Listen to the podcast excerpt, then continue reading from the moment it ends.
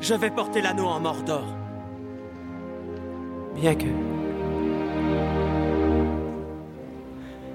Je ne connaisse pas le moyen. Je vais vous aider à porter ce fardeau, Frodon Saké, aussi longtemps que vous aurez le porté. Si par ma vie ou ma mort, je peux vous protéger, je le ferai. Mon épée est vôtre. Et mon arc est vôtre. Et ma hache Vous avez notre destin à tous entre les mains, petit homme. Et si telle est la volonté du Conseil, le Gondor se joindra à vous. Monsieur Frodon n'ira nulle part sans moi. Non, en effet, il n'est guère possible de vous séparer. Et cela même lorsqu'il est convoqué à un conseil secret, et vous non. Nous venons aussi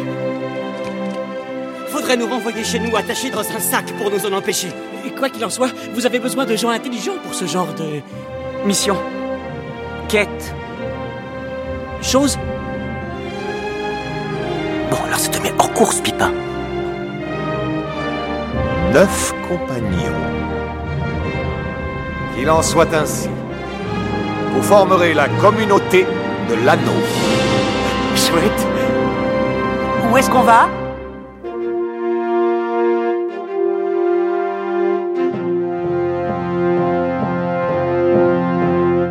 Hello there.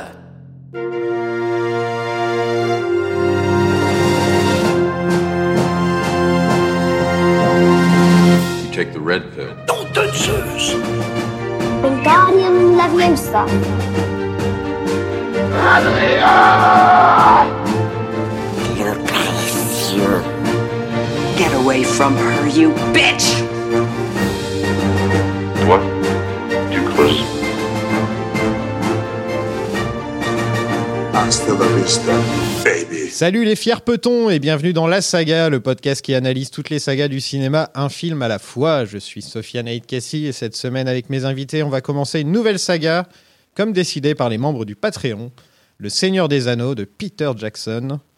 C'est un gros morceau. Et pour m'accompagner cette semaine, elle est spécialiste de Tolkien et traductrice de plusieurs ouvrages sur Tolkien ou même de Tolkien, tels que Les Contes et légendes inachevées ou encore La carte de la Terre du Milieu. Pauline Loquin, bienvenue Bonjour, merci beaucoup. Quelle est ta saga préférée en dehors du Seigneur des Anneaux? En dehors du Seigneur des Anneaux, ah, c'est difficile. non, là, il n'y a que le Seigneur des Anneaux qui vient. Il n'y a que Même le Seigneur des Anneaux? Bon, ouais, d'accord.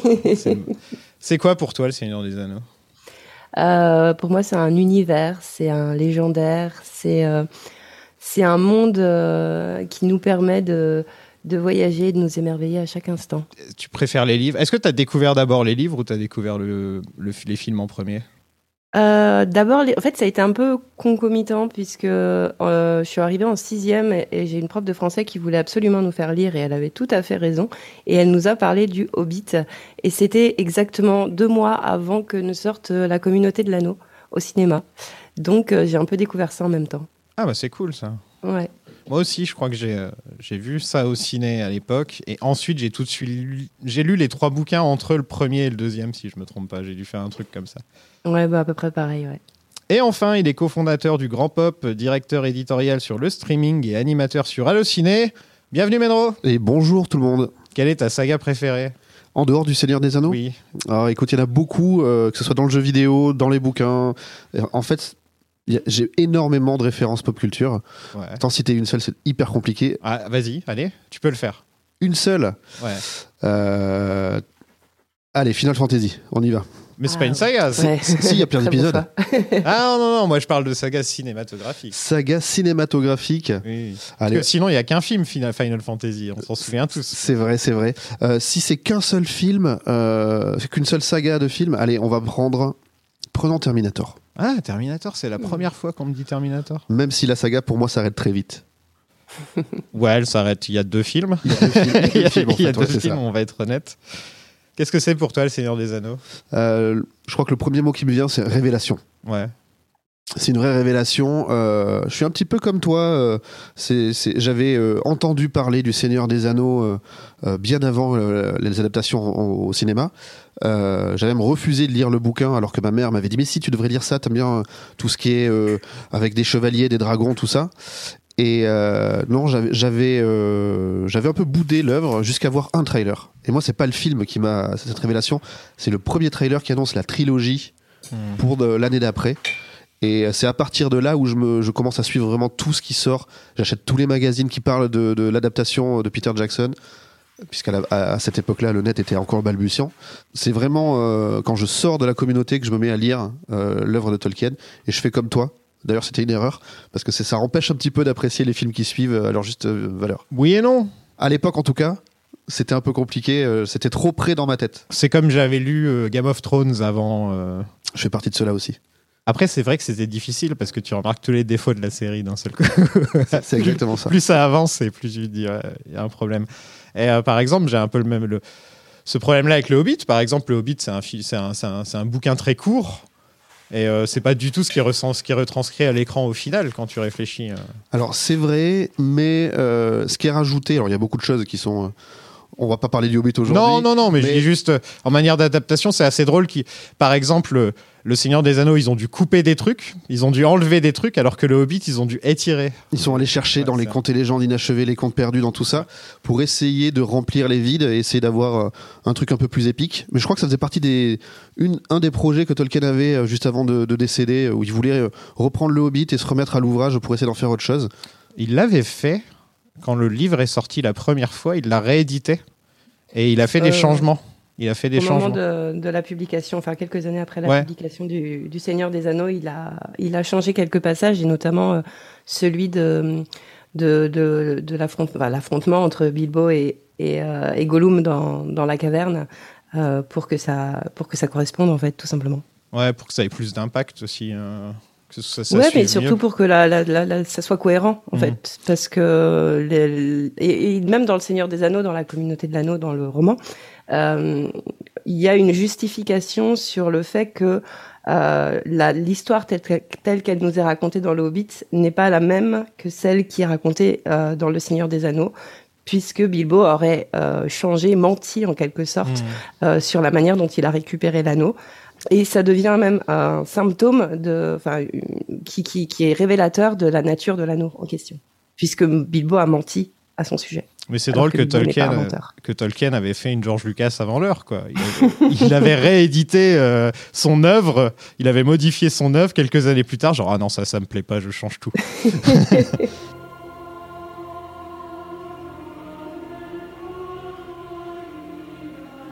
Yama, Prestalein, Le monde a changé. Je le vois dans l'eau. Je le ressens dans la terre. Je le sens dans l'air. Donc en 1954 sort Lord of the Rings, le chef-d'œuvre du professeur J.R.R. Tolkien, qui devient la Bible de la fantasy.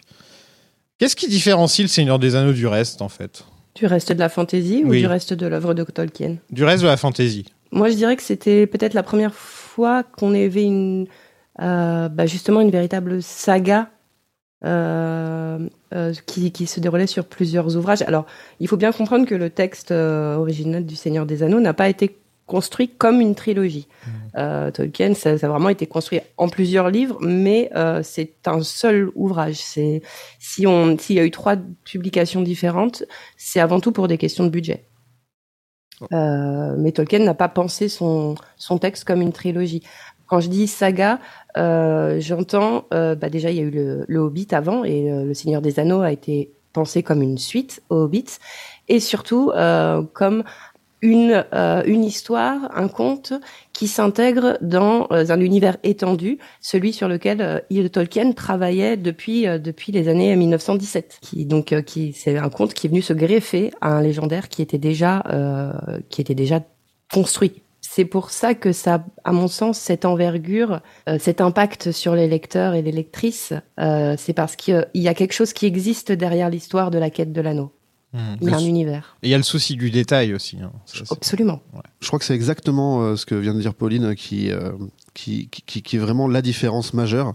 C'est que euh, il y a eu d'autres œuvres de fantasy euh, avant euh, ou au même moment euh, qui sont quand même vraiment importantes et fondatrices aussi. Pardon? Il y a eu Narnia à cette époque-là aussi, je crois. Non? Il y a Narnia par À là. Moi, je ouais. pensais à Conan oui, aussi. oui. Ouais.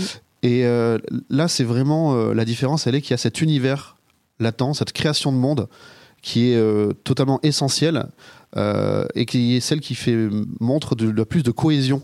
En fait, euh, que ce soit dans les langues, on, le sait, que ce soit dans la création même de son historicité, depuis la, la- la- les moments de la fondation même de la Terre, du milieu, de Arda, euh, jusqu'à Le Seigneur des Anneaux, qui est la toute, toute fin de la chronologie.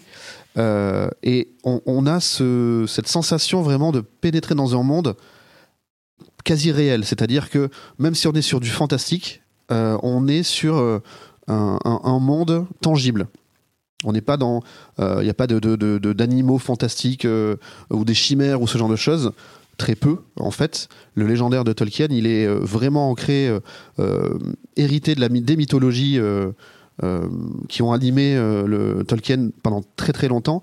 Et ce qu'il avait voulu faire à la base, c'est euh, donner à l'Angleterre une mythologie. Euh, parce qu'il trouvait que bah, si en Grèce il y avait la mythologie grecque, si dans les pays du Nord il y avait la mythologie scandinave, il était un peu déçu qu'il n'y ait pas quelque chose d'aussi grand, d'aussi magnifique euh, dans la, la culture anglaise. Et donc c'est un peu ce qu'il avait, ce qu'il a voulu mettre en avant à la base. Et après, il a dû, une fois qu'il avait un univers, y greffer des histoires. Et on arrive à Bilbo et au Seigneur des Anneaux notamment. C'est pour ça qu'il aimait beaucoup Beowulf, par exemple. Ouais. Exactement. Qu'il a traduit. euh, un- sa il a traduction est enseigné, connue. il a donné des enseigné cours aussi. euh, ouais, ouais, sur, euh, sur Beowulf. Ouais. Donc le bouquin est un carton, hein, c'est le cas de le dire. C'est ça fait partie des livres les plus vendus de tous les temps, hein, tout simplement. Il a mis presque 15 ans à l'écrire, hein, c'est quand même fou. Et, euh, et Hollywood rêve de l'adapter euh, à, peu, à peu près à partir des années 60. Ils se disent, il y a quand même un truc à faire avec ça. Et, sauf que Tolkien était très sceptique, lui. Mais j'ai aussi lu, parce que j'ai lu plusieurs interviews de lui, et il disait qu'il n'était pas non plus à 100% contre, j'ai l'impression. En fait, il était il plus résigné à ce que ça arrive. Ça- Non, non, il n'était pas contre. euh, il n'était pas contre et euh, il avait reçu euh, plusieurs propositions. Mais c'est juste que souvent il ne se reconnaissait pas, il ne reconnaissait pas son ouvrage dans, dans ce qu'on lui proposait. Et, par exemple, l'adaptation radiophonique pour la BBC, il avait été très déçu. Mais il, il, il, il espérait, en fait, il espérait que, qu'un réalisateur puisse se, se saisir correctement de son texte, tout en étant, il était parfaitement conscient qu'il fallait faire des coupes, euh, qu'il fallait adapter euh, le, le conte à, au médium particulier qu'est le cinéma. Euh, mais il n'a jamais, euh, de son vivant en tout cas, euh, vu quoi que ce soit qui était assez satisfaisant euh, à son sens. Et dans- pourtant, dans ses lettres, quand il y a des belles choses, il le reconnaît on- on- dans sa correspondance.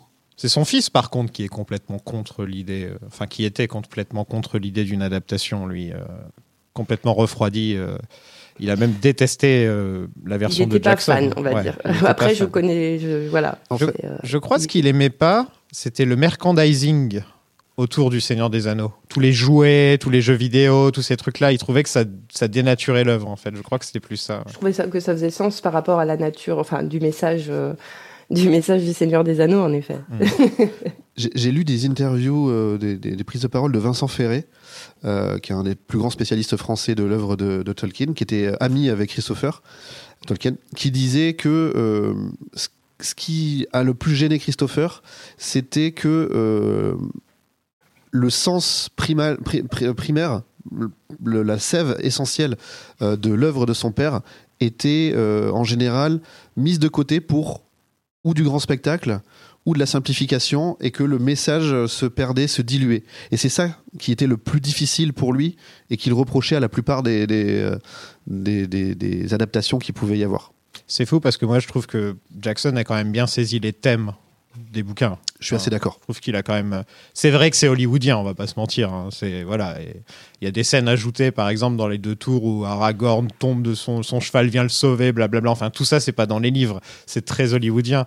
Mais je trouve qu'au niveau des thèmes, c'est quand même, c'est quand même là, quoi. Enfin. euh, C'est une des raisons qui fait que cette euh, trilogie fonctionne et que même les fans ou beaucoup de fans de Tolkien euh, se retrouvent malgré tout, malgré certaines, certains détails dans l'ensemble, euh, comme, comme tu dis, moi je suis assez d'accord avec toi. Le, le- le sens général, la portée, la vision, on la voit à travers. Même si, euh, dans, si on va vraiment pinailler dans chaque brique du mur, ouais, il y a des choses qui sont quand même des fois. euh, Bah, je pense que ce qui est assez gênant, euh, justement, tu parlais de, de, de ce grand spectacle, euh, c'est que bah, il y a beaucoup plus euh, de scènes de bataille et de scènes d'action pure, on va dire, que dans les romans, qui est quand même un roman assez contemplatif, mine de rien. Hmm, c'est des gens qui marchent, quoi. C'est des gens qui marchent. Alors oui, il se passe des choses, hein, euh, faut pas se mentir, mais euh, et, et- et en fait, j'imagine que c'est euh, que ça fait partie des choses qui ont gêné Christopher. Lui-même euh, a quand même combattu euh, euh, pendant la, la deuxième guerre mondiale. Euh, il était pilote pour la Air Force, donc euh, je pense que c'est quelque chose qui l'a dérangé en fait de, de mettre une telle emphase sur le côté euh, belliqueux de, de cette quête, euh, alors que ce qui est peut-être euh, plus important dans les romans, c'est ce qui se passe entre les personnages et à l'intérieur des personnages. on, on le voit. Quand je dis entre les personnages, c'est les relations euh, qui se nouent euh, et, euh, et qui évoluent au cours de, de l'aventure. On le voit notamment à la, à la fin du livre euh, Bilbo. Toute la bataille des cinq armées, elle est complète, c'est une ellipse. Elle est, on la voit pas. Genre Ouais, Bilbo se prend un truc Il se fait assommer. Et hop, alors que dans le film, C'est pas un comme s'il avait un problème de budget, tu vois. Non. Dans un épisode sur le Patreon, euh, sur euh, Rings of Power, j'ai parlé de- des droits du Seigneur des Anneaux qui, qui sont. C'est un bordel, mais sans nom. Je ne comprends pas qui a les droits de quoi. C'est un- je ne comprends pas. Faut que quelqu'un vraiment me fasse une carte parce que j'ai lu tout et son contraire. Non, mais je lis tout et son contraire à chaque fois que je fais des recherches. C'est un coup, il y a eux qui ont Silmarillion, mais eux, en fait, ils ont pas le Silmarillion. Ah, je, je ne comprends rien. Alors, Amazon n'a pas les droits sur le Silmarillion, il n'a pas les droits sur... Il, en fait, l'Amazon n'a les droits que sur le Seigneur des Anneaux et les appendices. Les appendices, ouais, voilà. C'est ça. Donc ils n'ont pas les détails. Ils ont, euh, c'est les elfes qui ont, c'est euh, Sauron et les elfes qui ont créé les anneaux, mais ils n'ont pas les détails de comment c'est arrivé, par exemple. C'est ça. Euh, en gros, dans, dans le- les appendices, euh, le second âge, enfin le deuxième âge, ce- celui dont il est question dans la série, c'est une chronologie, donc des dates avec euh, vaguement les, une petite description de, de- des événements majeurs à cette date et euh, quelques paragraphes ici ou là. Donc c'est Hmm. très très peu en fait. Ils ont, c'est pour ça qu'ils ont inventé la plupart de- des choses et qu'ils ont condensé et, euh, Et ça se voit. fait leur leur popote avec avec trois ingrédients en fait. Voilà. Voilà. Ils ont fait voilà, on va- ils ont fait un pot au feu mais avec trois ingrédients. On va Par- dire ça. parlons du bon Seigneur des Anneaux plutôt. voilà. Il y a énormément eu de producteurs et de réalisateurs euh, influents, comme euh, il y a Walt Disney qui était intéressé pendant un moment par adapter Le Seigneur des Anneaux. Euh, il y a eu Samuel Gelfman, Al Brodax. On a parlé d'Antonioni ou de Kubrick pour réaliser par moment. Et il y a eu les Beatles qui ont voulu l'adapter, euh, avec Paul et Ringo dans le rôle de Frodon et Sam, George Harrison dans le rôle de Gandalf et John Lennon dans le rôle de Gollum. Voilà. C'est même pas le casting que j'aurais vu quand on, quand on m'a dit la première fois. Oui, alors imagine les Beatles, euh, Seigneur des Anneaux, je pensais que ce serait les quatre hobbits. Ouais, Ça moi fait aussi. tellement sens. Bah oui, Ah ce serait logique. Mais non. Mais non, non, c'est John Lennon en Gollum. ce qui aussi a du sens quand tu réfléchis. Et il y a eu les dessins animés, euh, notamment celui de Ralph Bakshi. Vous l'avez vu? En travers. en travers Je l'ai vu il y a longtemps et je l'ai pas revu depuis. Il est tripé. hein. Il est, il est, il est des années 70. Ouais. Et euh, il y a- après, il y a de bonnes choses C'est dedans. montée de LSD le truc hein, quand tu le regardes. hein. Moi, j'ai- eu du mal avec le character design, le, le- le Mm. design général des Comment personnages. on appelle ça? Rotoscopie, non C'est ça? Mais par Oui, contre, c'est y a- ça, c'est ouais. de la rotoscopie. Ouais. ouais, qui donne des, éléments pas- pas- pas réalistes temps, ouais.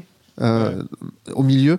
Après, il y, a de- y, y a belles idées, ceci dit, de Ouais. réalisation, de mise en scène, mais peut-être pas assez de budget. Et il n'y avait pas Alan Lee et John Ho euh, dessus, par exemple, aussi. Quoi. Et ils ont fait un retour du roi aussi en dessin animé. Je l'ai pas dû le voir. Où il y a euh, Saruman qui crie Je suis Saruman de beaucoup de couleurs Oui, le, multicolore, oui, oui. le multicolore. voilà.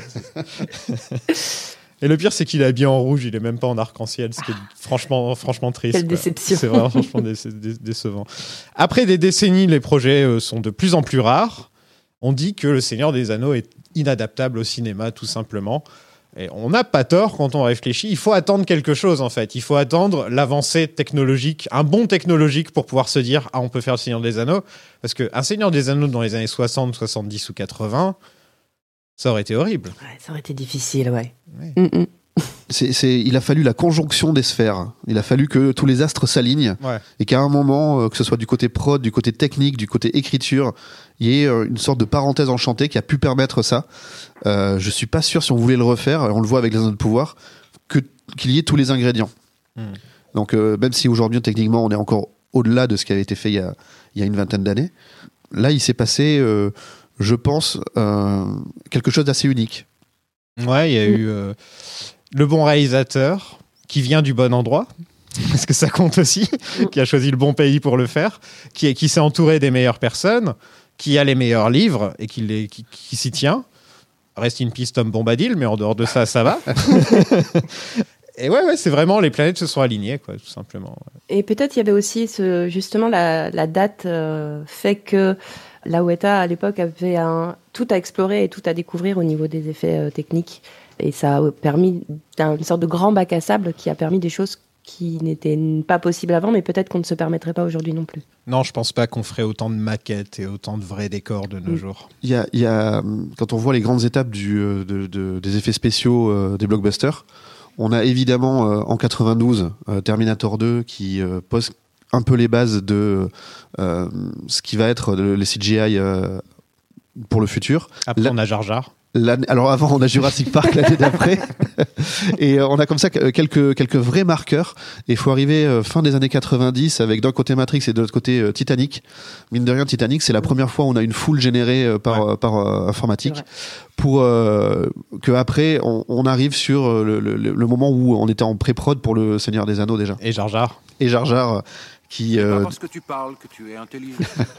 fameux Jar Jar qui prend 10-0 face à Gollum, mais bien sûr en termes de Oula, il y a même déjà en termes de charisme et de character design, euh, déjà rien que pour ça. euh, Ouais, je parlais que de la, la façon dont il est fait. euh, ouais, il y a ça aussi. Donc, quand un jour, en 1995, un réalisateur néo-zélandais aux allures de Hobbit décide de profiter des avancées technologiques pour faire un film comme Le Seigneur des Anneaux, et c'était ça son idée à l'origine. Avec son binôme Fran Walsh, il décide d'écrire un film euh, ressemblant au classique de Tolkien, mais il tombe sur un os. À chaque fois qu'ils ont une idée, ça ressemble trop au Seigneur des Anneaux. en gros, dès qu'ils ont une idée, c'est non, ça c'est dans le Seigneur des Anneaux, désolé quoi. Et à l'origine, l'idée c'était d'en faire deux films. Oui. Voilà, deux films de trois heures chaque, si je me trompe pas, quelque chose comme ça. C'est ça. Et c'est Miramax qui était le plus intéressé par le projet. Euh, et ils, avaient, ils étaient bien avancés, donc Miramax des frères Weinstein, hein, pour les gens qui ne savent pas, qui, étaient bien avancés dans le, dans le projet jusqu'à ce qu'ils se rendent compte qu'ils n'avaient pas vraiment les moyens de faire un film pareil, en fait. C'est ça le truc. Il y avait énormément de, de, de, de- de choses que les producteurs voulaient imposer à Peter Jackson. En plus, ils voulaient en à la fin, ils voulaient en faire un film. Ils voulaient en faire un seul film, ils voulaient que le Gondor et que le Rohan soient la même, euh, chose. enfin la même euh, culture.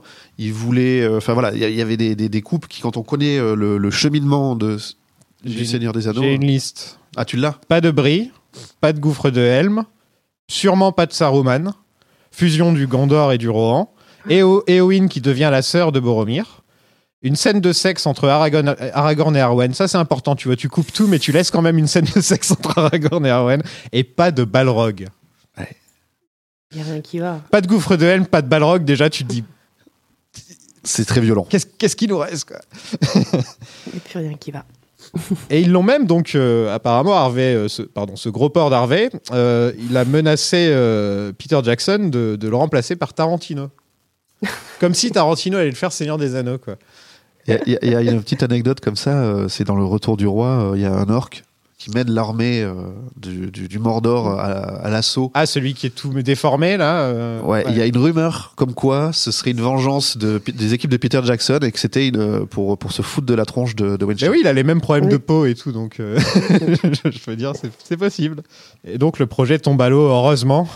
Heureusement qu'ils en ont pas fait un film, parce que qu'est-ce comment comment t'arrives à faire un film du Seigneur des Anneaux, un seul film? L'année d'avant, Comme tu arrives à faire trois films avec le Hobbit. C'est ça, c'est ça, voilà. l'année d'avant euh, la sortie du, de la communauté de l'anneau, euh, il y avait une adaptation d'Heroic Fantasy qui, euh, qui était au cinéma. Moi, j'y suis allé avec un pote euh, en lui disant mais tu vas voir l'Heroic Fantasy, c'est vachement bien, etc. Et je me retrouve euh, avec- devant Donjons et Dragons avec Jeremy Irons. C'est un nanar que je ne vous conseille absolument pas. Je me souviens de mon pote qui me dit en sortant, mais si c'est vraiment ça ton, ton, ton Seigneur des Anneaux qui arrive, tu iras sans moi cette fois. Je lui dis non, non, ça n'a rien à voir, vraiment, vraiment, euh, etc. Et on, on voit le, quand le, le- le respect d'une œuvre est pas bien euh, compris ou, ou souhaité, euh, où ça peut mener. J'ose même pas imaginer sur le Seigneur des Anneaux ce que ça aurait pu donner. Ah non, ça aurait été n'importe quoi. Tout, tout, tout le bagage émotionnel que tu portes à avoir passé trois ans avec eux, parce que quand ça sortait, c'était tous les ans, euh, tu avais cette impression. Je me rappelle, le film sortait. Six mois après, il y avait les coffrets avec version longue qui sortaient. Et là, c'était comme si tu redécouvrais le film encore mieux, quoi. Et ensuite, six mois plus tard, il y avait le- la suite qui sortait. Et on, on continuait ça comme ça pendant trois ans. Ah, c'était magnifique. C'était les trois meilleures années de ma vie. Quand, quand vient l'hiver, à chaque fois, là, quand, les premiers froids qui arrivent, ça me renvoie à ça. Ouais. Cette attente de, euh, autour du, du- de mi-décembre, d'aller voir euh, Le Seigneur des Anneaux, ou un épisode en tout cas, au cinéma, et de découvrir, d'en prendre plein la, plein la vue comme ça. Ouais. Après des refus de la part de plusieurs studios, c'est New Line avec Robert Shea qui, lui, est très enthousiaste. Et lui, il veut même en faire trois films. Parce qu'il a enfin quelqu'un qui a compris ce que c'était une adaptation de livre. Parce que limite, Le Seigneur des Anneaux, tu pourrais en faire 4-5 des films, hein, si vraiment tu vas à fond. Quoi. Bah, à la base, chaque tome a deux bouquins, donc on pourrait euh, faire, euh, faire un, livre, un, un film par livre. Un des gros changements qu'il a décidé de faire, bon, c'est plus dans les suites que dans la communauté de l'anneau, c'est que dans les bouquins, c'est vraiment séparé entre Aragorn et les autres et, euh, et Frodon et Sam d'un côté. C'est très et c'est même pas, euh, enfin, ça ne se ça ne se suit pas comme dans les films où là, c'est vraiment d'une manière chronologique où tu sais à quel endroit ils sont chaque personnage. Quand tu lis le bouquin du point de vue de Sam et de Frodon, tu ne sais pas vraiment où, sont les autres, à quel moment en fait. C'est c'est intéressant. Et ça, Peter Jackson s'en est séparé totalement, mais ça fonctionne parfaitement dans un dans un but d'en faire un film, ça fonctionne parfaitement, je trouve. Ce, Bien ce sûr, les, médiums sont différents. On ne peut Ouais. pas se permettre de, de faire un copier-coller parce que, parce que ça ne fonctionne pas. Le cinéma et la littérature ne fonctionnent pas exactement de la même manière. Non, sinon on aurait eu une moitié. ça aurait été bizarre. En termes de Ça aurait rythme. Ouais. ouais, c'est hyper compliqué en termes de rythme, mais c'est- c'est- ça avait un avantage, c'est que euh, à la fin du Retour du Roi, quand euh, Aragorn part en disant pour Frodo, Hmm. euh, il croit vraiment que, que Frodo est, est mort, et le lecteur, Ouais. à ce moment-là aussi, Oui, c'est vrai. croit ça. Il y a, y a ce, ce petite subtilité de tension à la fin qui, euh, du coup, avec cette narration alternée euh, dans les films, ben, on la perd. Mais bon, c'est pour quand même pour avoir 6 heures, de 7 heures, euh, voire plus de- d'histoire euh, bien racontée. Mais il est quand même bien le pour Frondon de, du film. on va pas s'en plaindre. Surtout que c'est les petits hobbits qui courent en premier. Oh. Jackson, Walsh et Philippa Bowen euh, doivent alors transformer leurs deux scripts en trois. Il faut savoir que Jackson a quand même réécrit le script pendant tout le tournage. hein. Mm. Apparemment, ils n'avaient pas vraiment un script final euh, pendant tout le tournage. D'ailleurs, ils ont fait plein de reshoots. euh, même quand les films, même quand le premier et le deuxième étaient déjà sortis, ils faisaient encore des reshoots pour le troisième. Ouais, Et- Ils y retournaient régulièrement en Nouvelle-Zélande euh, sur le tournage. Mm. Je- J'ose même pas imaginer Peter Jackson complètement abattu. Il faut savoir qu'à l'époque, il faisait la, la tournée des popotes. hein. Il essayait de, avec un bout de, de, de bande vidéo, des effets spéciaux pas terminés. Il essayait, mais je crois qu'il était même à Cannes pour essayer de choper un, un contrat. J'ose même pas imaginer dans sa tête le jour où il croise New Line et que New Line lui dit Mais il y a trois livres. Il y a trois livres. Pourquoi on ferait pas trois films? Bah oui, c'est une trilogie. C'est ça Enfin, Les meilleures trilogies sont en trois épisodes. Bah oui. Ce n'est pas une trilogie. C'est vrai, pardon. Donc, quels sont les plus gros changements par rapport au livre? Dans la communauté de l'anneau, je veux dire. hein. Pas, euh, On va pas se Euh. lancer sur, euh, sur les elfes qui sont au gouffre de Helm ou ce genre de choses. Il y a Tom Bombadil, par exemple. Tom Tom, évidemment. C'est nécessaire, on est d'accord. Oui, je pense que autant ça faisait, il fait sens euh, dans l'économie du roman et, euh, et dans la, j'ai envie de dire dans l'univers de Tolkien euh, au sens large. C'est sûr que je pense qu'au sein d'une d'une œuvre cinématographique, ça telle que, enfin en tout cas dans le, le- telle qu'elle a été adaptée, euh, ça aurait été euh, étonnant, ça aurait déstabilisant pour les spectateurs. Tu viens de commencer ta.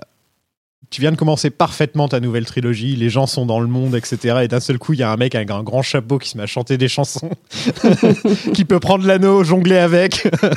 Bah, ça annule complètement, euh, ça annule complètement tout le, tout ce qui fait peur par rapport à l'anneau est annulé à cause de Tom Bombadil en fait. C'est Les chansons, justement, ça fait aussi partie des choses euh, qui ont été euh, globalement effacées, même si on a des bribes qui apparaissent dans le, dans le film. Euh, c'est quand même beaucoup, beaucoup moins que dans le, que dans le roman. Ouais, c'est le Ent qui. Treebeard. Je suis désolé, j'ai que les noms en anglais. Barbebois. Barbebois. Qui, euh, qui lui euh, chante des chansons de Tom Bombadil dans le, dans le 2, Oui, si je me trompe pas. euh, possible. L'adaptation, euh, de- en général, hein, de la trilogie fait que il y a des bouts de phrases d'un personnage du livre qui sont repris par d'autres euh, à un autre moment ou comme ça pour faire du sens, garder le sens, notamment l'intro. la- la- le prologue, la- cette voix off de Galadriel, c'est une, euh, ce sont des vers de, de, de Treebeard, justement, de, euh, le, du chef des arbres. Le chef des arbres. Parce que moi, j'avais pas la, la nouvelle traduction, donc euh, Le berger des arbres. Oui, c'est ça, c'est le berger des arbres. c'est ça. Ça, c'est cool. ça. Mais justement, ce prologue, il est intéressant parce que euh, il permet de recontextualiser le- le- l'histoire euh, dans, dans l'univers un peu étendu, euh, en tout cas du, du troisième âge de la Terre du Milieu. Et euh, normalement, tout, toute cette... euh, bon, là, on a une version condensée, mais euh, l'histoire euh, de l'anneau, de l'origine de l'anneau, des anneaux de pouvoir, dans les romans, est donnée au chapitre 2, L'ombre du passé. C'est Gandalf qui explique à Frodo, tout simplement, euh, un peu. Et puis, dans euh, le, le, long chapitre du Conseil d'Elrond. Qui, a- Oui, le conseil d'Elrond, c'est euh, exposition dump, euh, comme ils disent. Voilà. c'est, on balance toute l'exposition possible. euh, euh, c'est pour ça que c'était un des gros casse-têtes de Jackson, d'ailleurs, au niveau de l'adaptation. Il savait pas comment il allait ré- réussir à adapter autant de blabla comme ça à l'écran. euh. Mais le, le prologue est une très bonne idée. Moi, je, je Ouais, trouve c'est une que super il, bonne est- il idée. est très bien, il est très très bien fait et il nous plonge directement euh, au cœur de l'histoire. Donc, euh, Sinon, il y euh, a, il y a Arwen qui est changé quand même pas Oui. mal euh, par rapport euh, au bouquin, c'est-à-dire que euh, elle remplace Glorfindel, hein, si je me trompe pas, c'est ça. ça. hein, euh, Ouais. qui- Ouais. C'est pas une très mauvaise idée parce que Arwen, sinon, quand on réfléchit dans les livres, on la voit pas beaucoup, quoi. euh, au final, Ouais. Arwen. Donc, euh, Euh, je suis assez, euh, je suis assez d'accord. euh, ça fait plaisir de voir une, euh, une femme euh, guerrière qui a pas froid aux yeux. Par contre, euh, c'est aussi symptomatique d'une autre chose, c'est que euh, on a vraiment cette volonté dans la, dans le film, dans les films, de mettre Aragorn euh, euh, plus au premier plan qu'il ne l'est vraiment dans le, dans les romans. Euh, enfin, Aragorn apparaît vraiment dans les films comme le héros principal. Dans les romans, ça reste quand même Frodo et Sam. J'ai l'impression de mon ressenti. Euh, le fait de mettre la, lumière, mettre en, avant cette histoire d'amour entre Aragorn et Arwen permet aussi de jouer sur euh, sur ce rôle de héros un peu entre guillemets caricatural, euh, voilà, qui, qui qui a sa dulcinée qui l'attend. Donc euh, d'un côté oui, puis d'un autre côté, hmm, voilà. il y, a, il y a un truc intéressant avec Aragorn aussi, c'est que dans les livres, il obtient l'épée bien plus tôt. Il est plus ou moins sûr d'être roi à partir du premier bouquin. hein. On sait déjà que Ouais. son but, c'est de devenir roi, alors que son arc dans la trilogie, c'est clairement accepter d'être roi, accepter vit- que, que c'est euh, c'est lui qui doit porter le royaume des hommes, etc. Ouais. Euh, et ça, ça, ça aussi, c'est encore une bonne idée pour ajouter du drame, en fait, tout simplement. Euh, c'est parce que sinon, on- s'il a, en fait, dans le livre, ça fonctionne, tu vois. Il y a rien à changer hein, au niveau du livre, tu vois. Mais pour une adaptation, qu'il obtienne l'épée euh, directement, ça n'a pas le même impact que quand c'est dans le troisième film.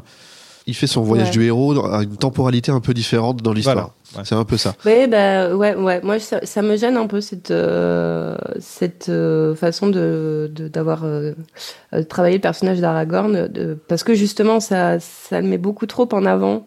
Mhm. Euh, Enfin, je trouve que on, on s'éloigne beaucoup de- de- du personnage du roman, en fait.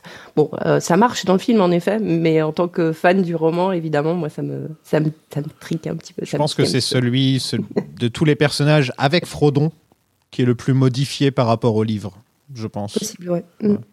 Frodon, par exemple, est beaucoup plus courageux, beaucoup plus. Enfin, c'est pas du tout le même genre Plus de jeune personnage. aussi. Euh, il est plus vieux. Il a non 50 ans hein, dans, le, dans les romans. Ouais, il est plus vieux ouais, dans, dans les romans. euh, c'est même le plus vieux des quatre. hein, C'est si le je plus vieux des quatre. Ouais, voilà. Alors que là, il a. Enfin, en même temps, Elijah Wood avait genre 18 ans quand ils ont fait le film. donc, euh, il a cette tête de bébé, là. Tu peux pas, tu peux pas imaginer qu'il a 50 ans, quoi. Non. C'est vrai qu'il y a un moment dans le, dans le bouquin où euh, Gandalf se barre et quand il revient, c'est 17 ans plus tard. Alors ça. que dans le film, ça passe comme si c'était un mois, J'allais dire, moi, plutôt que des changements ponctuels comme ça, ce qui, ce qui, euh, ce qui est le plus étrange, enfin étrange, je comprends le- la, la raison de l'adaptation et d'avoir cette logique de, de fuite en avant euh, un petit peu pour créer de la tension et du rythme. Euh, mais c'est les, c'est les changements temporels qui ont été faits. Entre le moment où, justement où on apprend que, euh, fait que Bilbo s'en va et que Gandalf comprend ce qu'est l'anneau, comme tu dis, il y a 17 ans, mais après le moment où euh, Frodo s'en va, avec 5 hobbits et pas 4, Oui, Enfin, ils sont en a un cinq au total, quoi. il y, en a, il y en a un cinquième, euh, il prend bien son temps. Il fait croire qu'il va à l'autre bout de, du territoire des hobbits, qu'il loue une autre maison, il laisse tomber Wagen, tout ouais. enfin euh, cul-de-sac. Et en fait, il attend Gandalf Il attend tout Gandalf. ce ouais. temps. Ouais.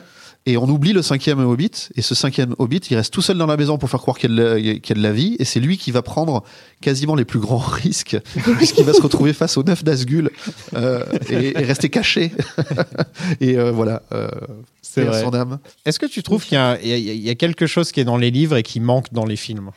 Alors, je dirais pas que ça manque, mais à mon sens, c'est pas assez. Euh, Il y a en fait euh, quelque chose qui est très fort dans les romans, dans le roman, c'est euh, on- comme je le disais tout à l'heure, on a vraiment cette impression que il y a un background, il y a, il existe tout un univers dont on, on perçoit que des bribes euh, par moment.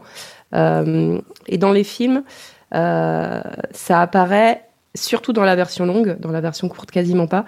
Euh, notamment, euh, j'ai notamment en tête bah, la, la, la, la manière dont est évoquée l'histoire de Beren et euh, Luthien. Euh, dans la version longue de la communauté de l'anneau, Aragorn le mentionne euh, rapidement euh, au début quand euh, il chante une chanson et on, on comprend qu'il pense à Arwen. Euh, ça, ça fait partie des clins d'œil que Tolkien fait lui-même dans, dans, son, dans son roman à ces anciens contes euh, de, qui traitent du premier âge et du deuxième âge de la Terre du Milieu. Je trouve qu'on on a moins ces clins d'œil euh, dans, le, dans les films et, euh, et je trouve ça un peu dommage. Moi, Mais un bon, truc- après, euh, un, truc qui, me- qui me gêne un petit peu dans la version de Jackson, et je pense que c'est parce qu'il a choisi ces grands, ces grands paysages de Nouvelle-Zélande, etc., c'est qu'on dirait pas qu'il y a des gens qui habitent là. oui, c'est vrai. On dirait qu'il n'y a vrai. pas de ferme, il n'y a pas de champs. C'est souvent des grandes étendues comme ça. Et, et je trouve que, par exemple, quand tu vas au Rohan, tu pourrais imaginer qu'il y a des chevaux, par exemple, tu vois. Mm. Les Ouais. chevaux, ils sont montés, tu les vois pas euh, se promener comme ça, euh, Mm, mm. à part Gripoil. Mais en même temps, c'est les budgets, hein. ils peuvent pas se permettre de construire tout, tout, tout, tout un pays comme ça. Mais, euh, mais c'est vrai que ça manque un petit peu de, de vécu Et- de et gens. Minas Tirith, par exemple, il est censé y avoir des grands champs devant avec des fermiers, sûr, des ouais. trucs comme ça, et tout ça, on le voit pas, quoi. Minas Tirith, c'est un, vrai. Là, j'ai re-regardé la trilogie version longue, euh, euh, 4K HDR, euh, enfin la dernière version. Blu-ray qui, qui, voilà, dans de très bonnes conditions. Et c'est une, des remarques que je me suis faite, surtout sur Minas Tirith, que justement, ça manque de vie, c'est un peu très blanc et gris, alors que c'est censé être euh, quand même la, la, la, la- la- pas la capitale, mais c'est un royaume qui est au-dessus des autres royaumes qui sont autour. Et dans le- l'ensemble de l'adaptation de Peter Jackson, on a vraiment l'impression que le Rohan est au même niveau, voire plus grand, plus gros. Ah, tu trouves? Bah, pas dans la capitale, mais dans l'armée ou dans ce genre de choses. Où est l'armée du Gondor? Ah, il n'y a pas d'armée en fait. Oui, le Gondor. C'est vrai que Gondor n'a pas d'armée. Où était le Gondor quand on avait besoin de lui Je pense que c'est tout simplement parce que le budget est parti ailleurs.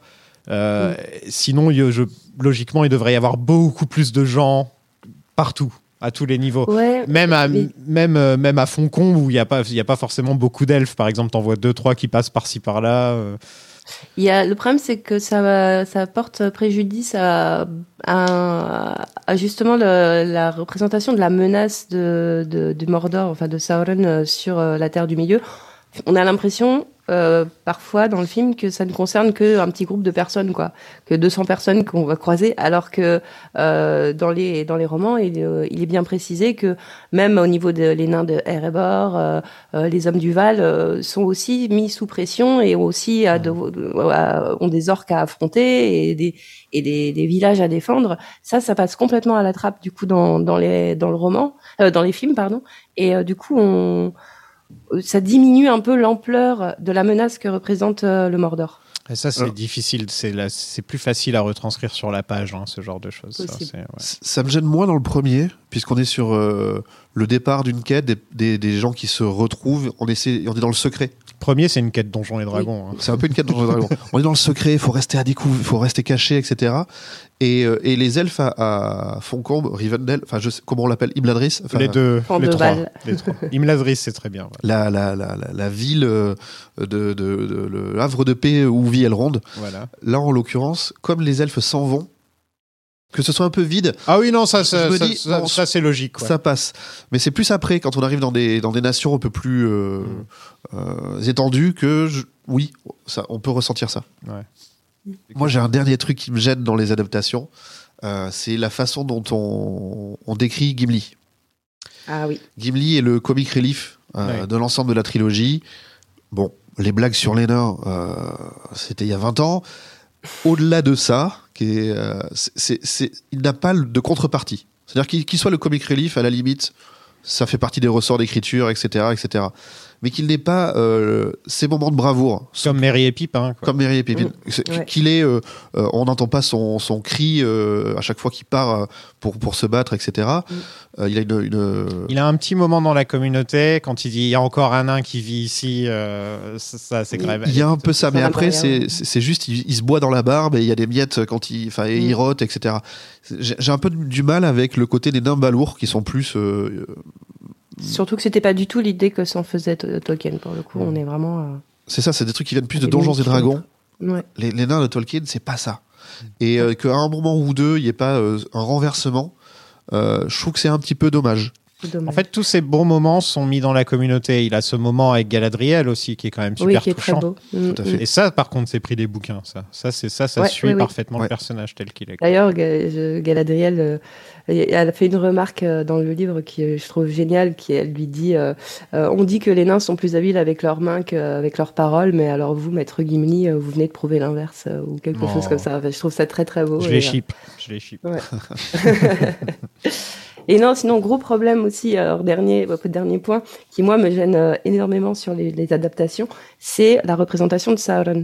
Euh, cet œil Ah en haut oui. d'une tour. Alors, dans les livres, euh, l'image de l'œil, c'est plus, c'est une image en fait. C'est métaphore, Euh, mais. Sauron n'est jamais, euh, n'est jamais décrit comme étant un œil unique. euh, euh, D'ailleurs, il n'est jamais décrit. Et c'est justement ce qui fait qu'il est si terrifiant, c'est qu'on ne sait pas à quoi il ressemble. Ça, c'est Peter Jackson qui a vu une roue de feu dans le.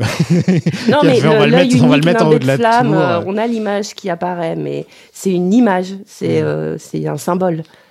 Ouais, elle apparaît quand il met l'anneau essentiellement. hein, Ouais, c'est ça. Mm. Dans le premier, justement, on a euh, cette matérialisation d'un mal diffus, euh, Ça, obscur, bien, ouais. ancien, et là, ça marche. Mm. C'est à partir du 2 où on commence à voir le phare euh, Ouais, là, en haut là. de Barad-dûr, et là, oui. Non, dans le 3, quand c'est en train de chercher. euh, Ah ouais, ouais. Non, c'est un peu ridicule. quand C'est c'est dommage. c'est un spotlight en train de chercher quelqu'un. Là, on dirait qu'il y a un mec qui s'évade de prison. Il y a le spotlight qui le cherche. tu vois. bon, ça y est, on a dit du mal du Seigneur des Anneaux. Allez, c'est fini maintenant. Vous pouvez revenir, les gens. Vous pouvez revenir. Donc tous les thèmes sont quand même là. hein. C'est ce qui compte au final. L'amitié, survivre à l'adversité, l'industrialisation, la campagne anglaise, l'horreur de la guerre. Enfin, voilà, les thèmes sont quand même là. L'espoir. L'espoir, bien sûr. Euh, Oui, les thèmes sont quand même là. Et, euh, et ils sont plutôt bien exploités, même si évidemment pas du tout de la, man- la manière d'un ro- d'un roman. Mais on, on retrouve, euh, on retrouve des images fortes qui, qui font écho à toutes ces, toutes ces thématiques qui, étaient- qui étaient chères à, à Tolkien. Tout ce qui, le, le- le principal est là, j'ai envie de dire. Il y, a, il y a- il y a quelque chose que je trouve de très très bien exploité, c'est euh, l'addiction à l'anneau. Oui. Euh, la manière, non seulement dont il corrompt euh, Frodo, Bilbo, Gollum, et, et même plus, plus de manière indirecte Saruman. Euh, Boromir, cette corruption qui, qui, qui ressemble à, à, en effet à une addiction à une drogue quelconque on- et qui est, euh, je trouve, extrêmement bien euh, interprétée par Elijah Wood notamment, mais aussi euh, euh, exploité, par exemple, ce fameux jumpscare à, à Rivendell quand, quand Bilbo revoit l'anneau et qui, et qui, qui, qui a cette réaction. Qui, je trouve que c'est euh, c'est intéressant dans le sens où ça, euh, ça permet au, au spectateur de se rendre compte que même une fois détaché de l'anneau, même une fois qu'il a, qu'il a volontairement euh, laissé l'anneau derrière lui, euh, il y a encore des marques qui restent sur, euh, sur Bilbo. Il, peut encore retomber dans son addiction. Et euh, en même temps, ça, ça, ça nous permet de nous projeter de ce vers quoi Frodo se dirige. Et ce à quoi Bilbo lui-même a échappé, c'est-à-dire qu'il n'est pas devenu Gollum. Et du coup, dans ce petit jumpscare qui, bon, est-ce que le jumpscare en lui-même était nécessaire J'en doute. Ouais, mais euh, mais l'image, en tout cas, de, de, de cette milliseconde de Bilbo avec euh, les yeux exorbités, les dents, et, et, euh, on a tout un, tout un schéma de pensée qui se, qui se construit derrière cette petite image très rapide. Et je trouve ça très, très intéressant d'un point de vue euh, narratif. J'aime beaucoup aussi euh, comment euh, Gandalf le refuse en disant vous n'imaginez pas le pouvoir qu'il aurait à travers moi. Et, euh, et, et l'épreuve de Galadriel, même si visuellement, euh, là pour le coup c'est un peu daté, cette espèce d'inversion euh, des, des, des, des- passer en négatif le filtre, euh, etc. Quand au moment du, du miroir de Galadriel.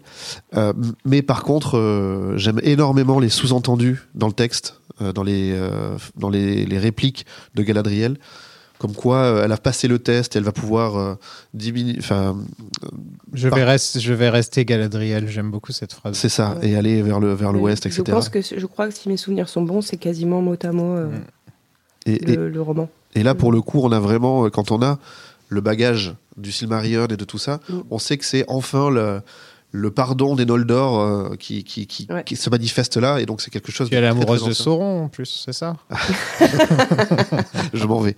C'est ça dans le Silmarillion, c'est parce qu'elle est amoureuse de Sauron, on est d'accord. Cette série Comment n'existe pas. trigger des fans Alan Lee et John Ho, euh, les célèbres dessinateurs de l'univers Tolkien, sont engagés pour designer la Terre du Milieu. Ouais. Jackson dit vouloir un réalisme qui donnerait l'impression que le film a été tourné sur place, dans des vrais lieux de ce monde, et ça c'est la très bonne idée qu'il a eue hein, quand même.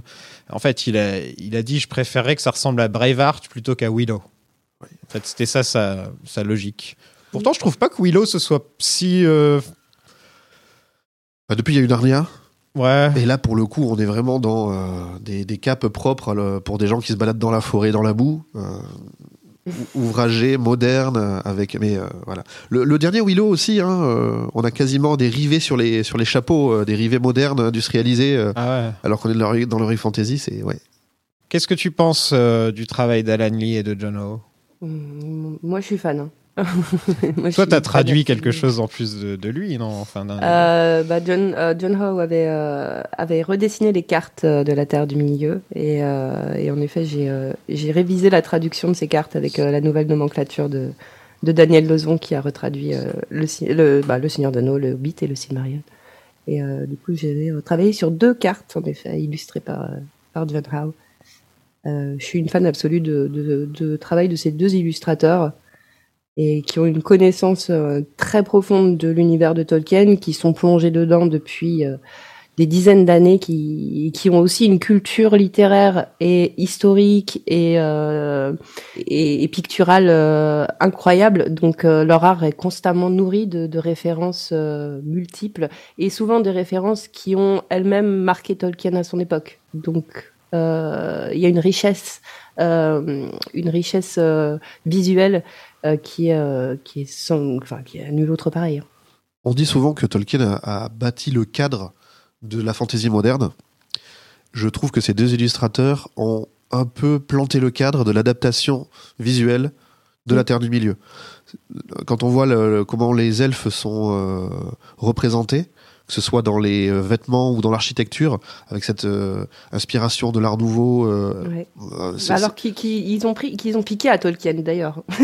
Ça- ça- ça. Tolkien dessine- dessinait lui aussi, et, euh, et déjà il y avait cette inspiration de l'art nouveau chez lui. Et, Donc, et- euh, et les nains, tout est carré. C'est ça, il n'y a pas une courbe. Ouais, Si, c'est si bien fait, il n'y a pas une courbe. Voilà. Je dis si c'est bien fait parce que récemment, en 2022, il y a des nains qui ont des courbes. Mais, euh, mais normalement, oui, c'est ce truc, que des angles forts pour matérialiser des trucs épais, solides. Euh, et, chaque culture comme ça, euh, qui a vraiment son identité visuelle en plus d'avoir euh, tout le reste. Et ça, on le, doit beaucoup à ces deux illustrateurs. Les décors, les costumes dans ces films, c'est magnifique ce qui a été créé. C'est que tu peux me montrer n'importe quelle tenue de chaque culture, je suis capable de te dire ça c'est Rohan, ça c'est Gondor. ça- tu vois, tu peux vraiment faire ça, quoi. Et, et je pense que même des gens qui n'ont pas lu les livres sont capables de faire ça, juste Ouais. parce que visuellement, ils ont réussi à, à mettre quelque chose de, de différent et, et on sent que c'est tiré, sur, c'est tiré de l'histoire aussi. On sent que, on sent qu'il y a des inspirations qui viennent, euh, qui viennent de l'histoire. On sent par exemple que les nains c'est un petit peu plus germanique, par exemple sur les bords. Euh, et c'est euh, que limite les fringues des elfes, je sais pas, il y a un petit côté, euh, ça pourrait être, euh, ça pourrait être un peu espagnol, ça pourrait être un peu Moi, j'irais même plus loin, j'irais même euh, oriental. oriental. dans le ouais, sens voilà. où euh, leurs épées sont légèrement recourbées, Ouais, voilà, presque des recourbé, cimeterres. tout, tout, tout, tout a des formes comme ça. Et puis Gondor, c'est bah, c'est médiéval, quoi. Voilà, c'est tout à fait médiéval. Euh, Rohan plus viking. enfin, en voilà. plus, ouais, ouais. Alors, pour, pour Tolkien, le Gondor, c'était ça, dans sa tête, c'était plus proche euh, des pharaons. euh, Enfin, les rois du Gondor étaient plus proches des pharaons euh, égyptiens. Ah ouais? Ouais. Je pensais que Ah c'était ouais. plus. Il suffit, euh, il suffit de voir la couronne du Gondor qui ressemble à la coiffe des pharaons. Et euh, il y a ce, cette vénération pour les morts, en fait, qui, euh, qu'ils ont eux-mêmes, que les Gondoriens ont hérité euh, des Numénoréens. Et, euh, et du coup, euh, dans, dans ce qu'on a cru comprendre de, de, de, de, de la vision que Tolkien en, en avait, euh, à travers ses lettres notamment, euh, on, lui, pour lui, dans sa tête, dans son imaginaire, euh, esthétiquement, c'était en effet beaucoup plus proche euh, de, de, des pharaons égyptiens. Pour revenir à, à- à John Howe, euh, j'avais une rencontre euh, il y a quelques années avec lui et, euh, et ça, il m'avait fait euh, une remarque intéressante euh, dans le, un des livres qui est sorti euh, euh, où il y a ces croquis euh, qu'il a fait lorsqu'il euh, lorsqu'il travaillait sur le Hobbit. Il m'avait il m'avait montré euh, la, la page, enfin les éléments l'élément qui figurait dans ce dans cet ouvrage qu'il avait préféré dessiner. Et c'est pas euh, c'était pas les grands trucs ou les personnages ou- non, c'était euh, tous les petits accessoires des nains, les, les sacs, les pipes, les instruments de musique. Euh, tout- voilà, les, les, c'est une page ou une double page où il y a que que des petits croquis comme ça de, de petits objets euh, des nains, et c'est ça qu'il adorait à dessiner. Et c'est cette euh, attention au détail et cet amour du détail, je pense, qui, euh, dans, que ce soit dans le Seigneur, dans l'adaptation du Seigneur des Anneaux ou du, Hob- ou du Hobbit, donne une telle richesse visuelle. Il Une faut les voir. il, il- ouais. il faut les voir dans le documentaire, enfin dans les documentaires. lui et Alan Lee qui se pose euh, dans les champs et à rien. Et il dessine les, les- les trous de Hobbit, les maisons de Hobbit. Et tu vois, un an plus tard, une fois que tout a été fait, c'est exactement comme dans les dessins qu'ils avaient juste, juste les petits croquis qu'ils ont fait comme ça rapidement. C'est- C'est c'est génial pour un artiste d'avoir autant de pouvoir quoi, Mm. créatif. Tous les documentaires euh, qui sont liés au, au Blu-ray, au DVD, euh, Ah, les adaptations, sont super. sont sans doute les meilleurs euh, de tout ce que j'ai pu voir de cette époque où il y avait des bonus euh, dans les. On n'en ouais. fait plus des comme ça. hein. Ça, Pourquoi? Parce qu'en en fait, euh, ils sont pas juste là pour euh, faire de l'autoconsécration, en train de dire on est les meilleurs, on a fait un truc, c'est exceptionnel. On est là pour t'expliquer comment on a fait ça. En fait. C'est ça, Ouais. et dans le détail. Et euh, il y a, outre les énormes euh, quantités d'anecdotes, tous plus intéressantes les unes que les autres, on voit vraiment le, le process de travail euh, de la pré-prod jusqu'à la post-prod, la sortie, etc. Et après On encore. voit tout. Et euh, c'est vraiment. Alors oui, c'est très long, mais c'est très, très, très, très bien fait. Je vous fais une version très courte actuellement là. J'avais euh, beaucoup aimé aussi euh, le- regarder les, les, les films avec les commentaires des acteurs. Alors, il y a, il y a- Ils sont marrants. il y, a, il y a plusieurs versions. Euh, Il y en a avec certains, une avec certains acteurs. Une, et donc, à chaque fois, on a une, une, euh, un regard différent posé sur une scène. Et euh, bon, pareil, ça prend du temps et ça exige euh, cinq visionnages si on veut tout faire. Mais euh, c'est hyper. Enfin, quand on est fan, c'est génial parce que parce qu'on on, on, voit la, les scènes sous à travers différents regards, euh, des, à travers les yeux des, des acteurs et des actrices. Qui, Et les hobbits, ils sont drôles aussi en plus. Ouais, C'est toujours drôle. ouais. euh, Et Pi- Pipin et Merry, là, les deux. euh, D'ailleurs, ils ont Ouais. un podcast ensemble maintenant. Ouais, ouais. Euh, faudrait que j'écoute un de ces quatre. Ils doivent être. ils- ils- Je les ai vus. euh, Je les ai vus à la télé. Ils passaient. et C'est les mêmes que c'est les mêmes qu'il y a 20 ans. Quoi, ils ont pas changé les mecs. Un peu moins de cheveux, mais sinon. euh, Un des grands choix de Peter Jackson, c'est de faire ça en Nouvelle-Zélande. Enfin, quand tu penses Nouvelle-Zélande, tu penses Seigneur des Anneaux, c'est un des premiers trucs. Ça et le rugby, tu vois. c'est les deux trucs qui vont te venir à Les l'esprit. Maoris aussi. Voilà. C'est les deux trucs qui vont te venir à l'esprit. Est-ce que vous trouvez que c'était un bon choix ou est-ce que vous trouvez que ce n'est pas assez respectueux de ce que Tolkien avait à l'esprit, c'est-à-dire un truc plus anglais? Alors non, Tolkien n'avait pas forcément un truc. Enfin, pour le comté, oui. La mais, comté, euh, ouais, surtout que c'était anglais. Mais sinon, euh, par exemple, tout ce qui est montagneux, euh, notamment euh, le passage euh, du col de Caradras et tout ça, c'était euh, les Alpes. hein. Hmm. Donc c'est plus Euh, l'Europe en fait. le- quoi.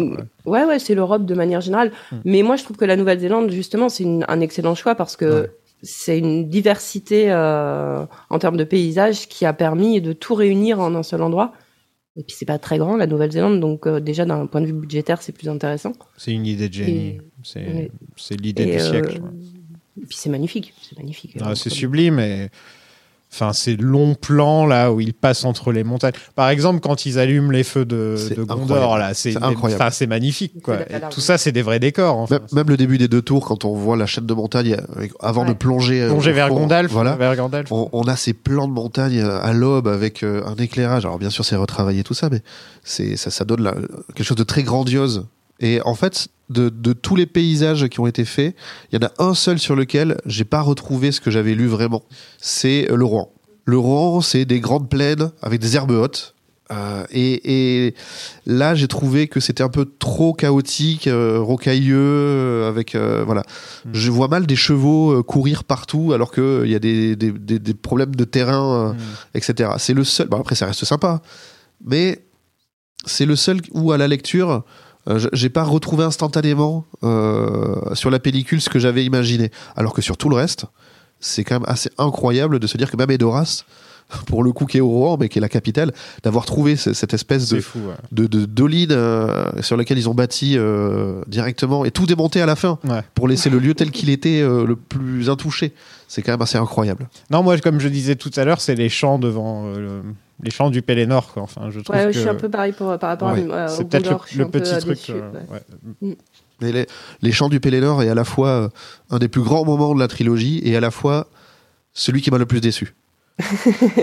C'est-à-dire que le Deus Ex Machina de l'armée des morts qui arrive là, ça empêche des moments de bravoure qui Qui sont met dans... du canard WC dans, dans Minas Tirith. Ah, là. la- le- la- les retrouvailles d'Aragorn et, euh, et, euh, Et et Homer. Homer. sur les champs du Pélémanor dans le roman, c'est absolument magnifique. C'est Ouais, un- et je trouve ça tellement dommage qu'on qu'on soit passé à côté dans le film. Exactement. J'en parlerai dans quelques semaines. Avant de filmer, l'intégralité des trois films a été storyboardée, animée et prévisualisée en 3D, avec un coup de main de la part de George Lucas au passage. Et euh, ils avaient aussi des maquettes et des petites figurines pour savoir où mettre la caméra dans chaque scène. Enfin, faut le voir, hein, Peter Jackson en train de s'amuser. Euh, ils ont filmé des tests à cul-de-sac avec, avec Jackson dans le rôle de Bilbon pour apprendre à filmer les différences de taille entre les personnages. Euh, c'est très drôle parce que Gandalf, c'est une sorte de, c'est une sorte de balai avec un chapeau. Il a- ne me parle pas comme ça, Bilbo Baggins. C'est très intéressant parce qu'ils ont, ils ont utilisé tous les moyens possibles pour que, avant de filmer, ils savent exactement ce qu'ils veulent faire en fait. Et le travail sur les maquettes et sur, ah, c'est c'est magnifique à voir. hein. C'est, je vous conseille vraiment de choper les, les, les bonus parce que euh, là, nous écouter en parler, ça n'a rien à voir avec regarder les mecs travailler dessus. A- Avant de, parce que quand on pense Seigneur, quand on pense Seigneur des Anneaux, on pense souvent aux effets spéciaux. Mais avant les effets spéciaux, on est quand même au milieu des années 90, fin des années 90. Il y a quand même tous les effets pratiques. Et c'est l'une des grandes différences entre la trilogie du Hobbit et la trilogie euh, du Seigneur des Anneaux, c'est que dans le Seigneur des Anneaux, il y a un vrai mélange des deux. Euh, chaque maquette, elle est faite à différentes échelles. Euh, l'échelle euh, qu'on va filmer, donc avec énormément de détails, qui peut faire jusqu'à 4 mètres de haut, euh, pour, pour par exemple Minas Tirith ou Barad-dûr. Mais il y en a aussi des versions plus petites pour les plans larges. On peut avoir... il y, a, des détails uniquement, et puis après on les retourne pour faire comme si c'était un autre endroit. Enfin, il y y a énormément d'inventivité pour, pour gérer tout ça, et même pour gérer les problèmes de taille. Comme tu disais, Gandalf, c'est un grand balai euh, avec un chapeau, mais euh, les tables coupées en deux avec un trompe-l'œil pour essayer de faire en sorte, avec la métamorphose, qu'on arrive à réussir, qu'on arrive à voir euh, et donner l'impression que les deux acteurs sont des, des échelles différentes, alors qu'en c'est d'une inventivité, de, d'une vision. C'est là où les ingénieurs et les artistes travaillent ensemble. C'est quand même incroyable ce qu'ils ont réussi à faire parce qu'ils avaient le temps de le faire aussi. Si vous avez jamais vu, d'ailleurs, c'est fascinant de voir. euh, par exemple, ils ont construit plusieurs cul-de-sac. Un pour Gandalf où il est petit à l'intérieur. Un- Enfin, un où en gros c'est taille normale, mais ça fait ça, ça fait l'impression que c'est un hobbit de taille normale qui est dedans. Tous les effets de caméra, comme tu disais, euh, d'utiliser des, des doublures, bien sûr, qui est sur les chevaux, par exemple, les doublures que j'espère qui ont été bien payées, parce qu'au final, elles sont, sont beaucoup là dans le film. Il y en a hein. beaucoup, ouais. Il y en a beaucoup, beaucoup. Et ça, c'est quelque chose que, enfin, la plus grande magie, c'est qu'on l'oublie très rapidement. On le voit même pas des fois. On l'oublie, mais Enfin, tu le remarques au début parce que Gandalf est tellement grand au milieu de tous les hobbits. mais une fois que c'est parti, une fois que le film est lancé et que la trilogie est lancée, t'oublies limite que c'est des hobbits en fait. T'oublies limite tout ça. Mais qui du grand public sait que John Rhys Davis, qui joue Gimli, fait un plus d'un mètre 90 Ouais, dans la vraie vie, par exemple C'est vrai. Bon, il y avait un milliard d'informations sur le Seigneur des Anneaux, donc j'ai décidé de diviser ça en trois parties sur chaque épisode. Et, euh, donc je parlerai de Weta Workshop et de tout le côté technique, des effets spéciaux sur Gollum, euh, de l'impact sur la pop culture que ce film a eu dans les prochains épisodes. Là, c'était surtout sur se, concentrer sur le début. Bon, je voulais quand même parler de la musique avant qu'on passe à autre chose, parce que voilà, je sais pas si j'aurai trop l'occasion dans les, dans épisodes d'après. Qu'est-ce que vous en pensez? Elle est euh, inoubliable. Elle est. euh, Enfin, on, on la reconnaît tout de suite. Même les gens qui ont vu le film il y a 20 ans et qui ne l'ont pas revu depuis, je pense que euh, on leur passe quelques notes. ils savent tout de suite que, que ça- ça- qu'il s'agit du Seigneur des Anneaux. Peut-être, peut-être un peu trop présente par moment, mais, trouves? euh, mais elle n'en est pas moins magnifique. Tu trouves qu'elle est un peu trop présente? Ouais, des fois, euh, sur certaines scènes, euh, elle prend beaucoup de place, quoi. C'est vrai qu'elle est présente, mais euh, ça fait partie du truc, quoi. J'ai l'impression. Enfin, oui, bah, on revient sur le grand spectacle. Ouais, là, on y est, quoi. Mais c'est vrai que, par exemple, le, moment où ils arrivent à la, lot- à la et d'un seul coup, il y a les... Oh Bah, tu sais tout de suite à quel endroit t'es avec la musique, en fait. Bah, Ouais. Par exemple, là, on va pas en parler, mais la musique du Rohan, elle est aussi magnifique. La musique Ouais. des elfes, euh, le thème de la communauté. Le thème de la communauté est, parfait. Mais surtout, surtout, surtout, la musique des hobbits. Je suis désolé, mais le début du film, tout- toutes les scènes avec les hobbits, tout le début du film est magnifique avec- grâce à la musique. Ça manque de chansons, justement. Oui, ça manque de chansons, c'est vrai. Quitte à mettre beaucoup de musique, euh, C'est dommage que, que beaucoup des chansons euh, qui sont quand même hyper importantes de- dans le légendaire euh, aient sauté. Pour moi, c'est une masterclass, tout simplement. Euh, chaque thème, comme tu dis, euh, on, voit la culture qu'il y a derrière, mais il y a aussi des, des variations dans ces thèmes-là. Quand euh, on, on rencontre le Rohan, il y a le thème du Rohan, mais après, quand il devient plus guerrier au moment du gouffre de Helm ou de la, ou de la charge, etc., c'est le même thème qui revient, mais avec d'autres. Ouais. Et, et- et c'est un peu pareil à chaque fois, la subtilité de, de, de, de Anirion, par exemple, interprété par Enya, euh, sur le, le- ce fameux baiser très chevaleresque, très, pru- très prude, euh, sur le pont au moment de la communauté d'à deux nuits entre Aragorn et Arwen. Euh, y a, chaque moment a, a ses vraiment euh, c'est c'est- c'est- c'est sa construction. C'est vrai que c'est très présent, ça fait partie du, du- du- le, montage est collé sur la musique pour lui donner de l'ampleur encore plus, emporter les gens avec eux. Et à défaut la, la- de la série euh, récente, euh, qui pour le coup, euh, la musique est pas mauvaise en soi, mais elle n'a jamais un moment pour exister. Non, ça. Et euh, quand on la réécoute à côté, on se dit ah bah il y a quand même des, des petites choses. Alors c'est pas Howard Shore, hein, qu'on soit d'accord. c'est bien McCreary et qui fait du très bon travail par ailleurs euh, sur d'autres œuvres. Euh, mais là, on sent qu'il y a une, encore une fois, le- le- le- la bande son, la musique euh, accompagne euh, même ou l'action, mais aussi les moments les plus intimistes qu'il peut y avoir entre les différents protagonistes. Hmm. Bah, moi, je suis d'accord avec toi. Euh, là où je, où je trouve que c'est dommage, justement, c'est que du coup, elle, elle nous conditionne à, elle nous conditionne à ressentir euh, une certaine émotion face à une certaine scène, en fait. Et c'est en ça que ça va me gêner quand la musique est aussi présente et, et quand le, le montage est aussi calé sur euh, la musique. C'est qu'en tant que spectateur, t'as pas vraiment le choix. Là, il faut que tu sois triste parce que la musique, elle est triste, quoi. Non, là, faut que tu sois triste parce que Sam est triste. Oui, mais est Mais ça devrait pas être à la musique de. de, de- de- Non, mais c'est vrai quand il y a eu. il y a- il y a- Mais même justement, c'est une scène que j'aime beaucoup après la mort de Gandalf. Il y a ce moment euh, avec la Ah oui. musique Mm. et ils sont tous très tristes. Et j'aime que le film prenne le temps. On se- Oui, bon, Gandalf revient le- dans le film le d'après, hein, mais prennent le temps quand même, tu vois, le deuil, un, minimum de deuil, tu vois, un petit peu. Et, Ouais. et ça, j'aime bien. déchirement que ça représente euh, de perdre Gandalf. ouais. Mais c'est vrai que la musique est aussi là pour appuyer dessus, quoi. Pour vraiment te dire, là, ça, là, tu vas chialer, mon grand, je te le dis. C'est ça. Un budget de 93 millions pour 900 millions au box-office. Ce qui est pas top de nos jours. Euh, 13 nominations aux Oscars pour 4 Oscars. Là, euh, de toute façon, ils attendent le troisième pour donner tous les Oscars. hein. Là, ils donnent meilleure photo, meilleur maquillage, meilleure musique et meilleurs effets spéciaux. Euh, je suis assez étonnant, atte- assez étonné que j'ai pas meilleur meilleur costume, par exemple. euh, Faut voir ce qu'il y avait en face. Je l'ai pas, Ouais. en- je l'ai pas de tête. Mais euh, c'est vrai que sur, sur le premier, ils ont récompensé la technique. Sur le 2, il y a que deux Oscars. Euh, euh, je sais plus trop sur quelles ont été les récompenses. Mais oui, euh, euh, sur, le, le- sur le troisième, ils récompensent tout. Le seul truc que le film n'a pas, c'est euh, l'acting. Et on est sur un film choral, donc ça aurait, peut-être- dommage. ça aurait été peut-être compliqué de Yann. McKellen, moi je l'aurais filé à Yann McKellen, tu vois. Bah, encore une fois, faut voir qui y avait en face aussi. Alors Parce cette que- année-là, euh, le meilleur film c'est A Beautiful Mind de Ron Howard qui a gagné, donc meilleur réalisateur Ron Howard. Ça fait toujours plaisir, sachant qu'il y avait David Lynch, putain. Euh, Seigneur des Anneaux a perdu meilleur scénario euh, adapté à Beautiful Mind. Il faut dire qu'à l'époque, la reconnaissance de la fantasy, euh, elle n'existait Ouais. pas vraiment, enfin, même du- des films de genre. hein. Euh, c'est à partir de là que le tout Hollywood euh, s'est dit Ah, ben tiens, il se passe quelque chose, on va peut-être ouvrir un peu nos chakras. C'est fou, meilleure direction artistique c'est Moulin Rouge. Meilleur costume c'est Moulin Rouge. Ah ouais, donc c'est... Après, c'est des jolis costumes aussi. c'est- Oui, mais C'est un autre Oui, genre.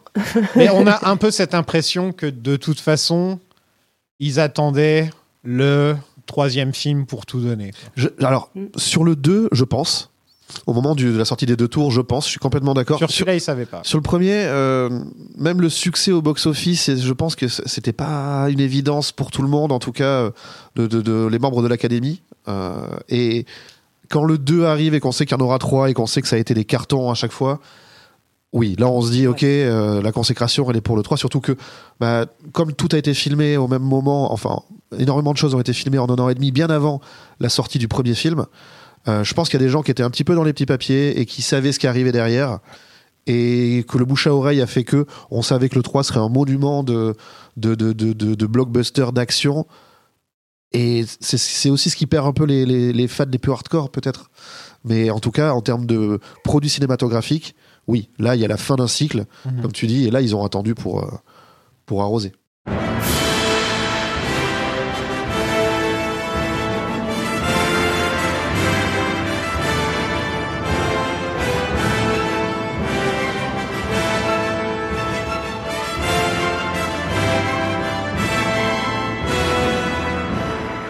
Nous sommes dans le troisième âge de la Terre du Milieu. Et en quelques minutes, la sublime Galadriel nous raconte l'histoire derrière les anneaux et la guerre contre Sauron. Le tout avec des images de bataille qu'on n'avait jamais vues avant. C'était la première fois qu'on voyait un truc aussi cool. Le pire, c'est que ça dure que deux minutes, tu vois. Je me rappelle, on était là genre, Eh, je veux en voir plus de ça, quoi. Ouais, c'est, superbe cette bataille. On en a déjà un petit peu parlé tout à l'heure, mais euh, ce début de film, euh, c'est une mise en bouche parfaite de ce qu'on pourra voir sur toute la saga, en fait. Du lore, de la guerre, de la vraie. Ils, ils plantent le cadre, Ouais, voilà. ils plantent le décor pour, euh, pour se dire, ok, on est capable de ça, il va y en avoir, restez éveillés. Maintenant, on va vous expliquer pourquoi, comment. C'est Elijah Wood qui devait faire la narration à l'origine. Alors, ils se sont dit c'est pas une bonne idée parce que Frodon est complètement déconnecté de toutes ces histoires, donc euh, c'est un peu bizarre. Donc ils se sont dit ce serait Gandalf, sauf que Gandalf il est pas censé être là. Je dis bien il est pas censé être là au second âge. C'est en train de se transformer en, en un Rings of Power bashing cet épisode.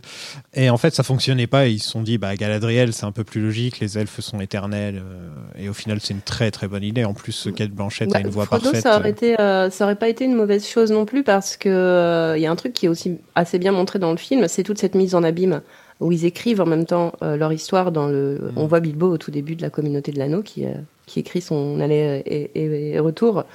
Et, euh, et dans, le, dans le livre, c'est très présent. C'est même un, un élément essentiel euh, du, du système narratif de Tolkien. C'est que euh, le, le Seigneur des Anneaux, tel que tel qu'on l'a nous entre les mains, c'est une euh, copie d'une copie d'une copie d'une copie de euh, du livre rouge de la Marche de l'Ouest qui a été euh, rédigé par euh, Bilbo, euh, Frodo, Sam, et qui sont des, des, des narrations, des récits de, leur, de leurs aventures. Donc il y a toute une mise en abîme qui, qui, qui, qui est un fil rouge tout au long du, du- des romans et qui est un peu montré dans les films de manière euh, subtile. Et du coup, mettre Frodo pour faire la narration du début, ça aurait ça aurait été, ça aurait marché dans ce cadre-là. Mais peut-être qu'il aurait ensuite fallu insister sur euh, davantage sur euh, sur le fait qu'il ait écrit ses aventures par la suite et que c'est grâce à, son à son travail d'écriture qu'aujourd'hui on on peut nous déguster déguster récits. Mais je trouve que Kate Blanchett apporte un côté mystérieux. T'es fasciné Oui, tout de suite. Il y a un truc fascinant avec elle, en fait. C'est aussi une autre ambiance. Ouais. c'est aussi c'est une des elfes euh, vivantes à ce moment-là dans la chronologie de la Terre du Milieu, des parmi les plus anciennes qui sont encore là. Tu vois, Elrond aurait pu fonctionner aussi, techniquement, tu vois. Sur le second Mais il est plus oui. jeune. Il est plus jeune. Il est plus jeune qu'elle. Galadriel, elle, est dans- le légendaire de Tolkien, elle, est- elle est là avant le premier âge. Ouais. Elle existe euh, à Valinor, elle fait partie des, de, de, de ceux qui fuient, euh, enfin qui, qui sont bannis, etc. Et je crois que Kirdan aurait pu prétendre, Círdan, ouais. mais il est Mais tellement Círdan, ils, ont- ils ont décidé de l'oblitérer complètement. C'est ça. Il n'existe pas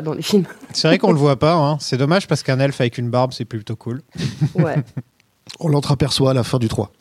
Enfin, je trouve qu'on est happé tout de suite dans cette histoire et je sais pas si j'aurais été aussi pris par le film la première fois que je l'ai vu euh, si, si on avait tout de suite commencé avec les hobbits, tu vois Mm. avec le, la joie de la comté, etc. J'aurais fait OK, qu'est-ce que c'est que ce truc? Mais de me mettre ça au début, ça me rappelle que non, il y a vraiment une menace, il y a un truc autour de tout ça, il y a une grande histoire derrière tout ça. Ça plante des enjeux, en fait. Voilà, ça, directement. voilà, exactement. C'est vrai. Et certaines choses qui n'auraient pas dû être oubliées furent perdues. On se rend dans la comté pour faire la rencontre de Bilbo Saquet, euh, pardon, Bilbon Bessac, Bessac, Bilbo Bessac. Bilbo Bessac, euh, incarné par Yann Holm. Euh, ce, ce bon vieux Bilbo nous présente les Hobbits, un peuple de petites personnes aux pieds poilus, vivant dans des trous dans le sol. Ils aiment qu'on les laisse tranquilles et laissent tout le monde tranquille. Ils aiment manger, danser, fumer de l'herbe et boire de la bière. Ils sont anglais, quoi. Ils sont, ils sont très anglais. Euh, ouais, et là justement, on, a, on voit, euh, bah, c'est Bilbo qui nous, qui nous explique qui sont les hobbits. Et donc là, on est vraiment euh, dans cette histoire de. Il, il, il écrit, son, il Mm. écrit son histoire. Euh, il est à, sa, à son bureau, devant son livre rouge. Et il y a, il y, a, il y a un jeu comme ça sur, sur la diégèse qui est, qui, qui, est su- qui est super prenant. D'emblée, on, on est pris dedans. Et, et c'est un bel hommage. À, à ce que Tolkien a lui-même euh, mis dans, dans, dans ses romans. Donc moi, je trouve que cette introduction euh, euh, Concerning Hobbits, euh, c'est vraiment super bien fait. On est d'accord que le Ouais. Silmarillion a été écrit par Bilbo quand il était euh, chez Elrond? Euh, traduit par Traduit, euh, ouais, Bilbo. ok. Traduit par Ouais, c'est bien ce que ouais. je me disais. Enfin, à la fin du, du, du Seigneur des Anneaux, dans le roman, il, il offre à, à Bilbo un, un des textes qu'il a. Il a dit, il lui dit c'est mes traductions, euh, voilà. Et c'est, il- c'est, c'est Frodo qui en hérite. C'est mes traductions. Bon courage, mec. Tiens, l'île Silmarillion sans contexte. Allez, amuse-toi bien. Euh, son neveu Frodon est joué par Elijah Wood et il a des grands yeux. Euh, il s'en va à la rencontre de Gandalf le Gris, un magicien qui n'est jamais en retard ou en avance. Euh, c'est Jack Gyllenhaal qui a failli avoir le rôle de Frodon. Ok, Ah Ouais. Lui aussi, il a des grands yeux. c'est vrai. Mhm. c'est vrai.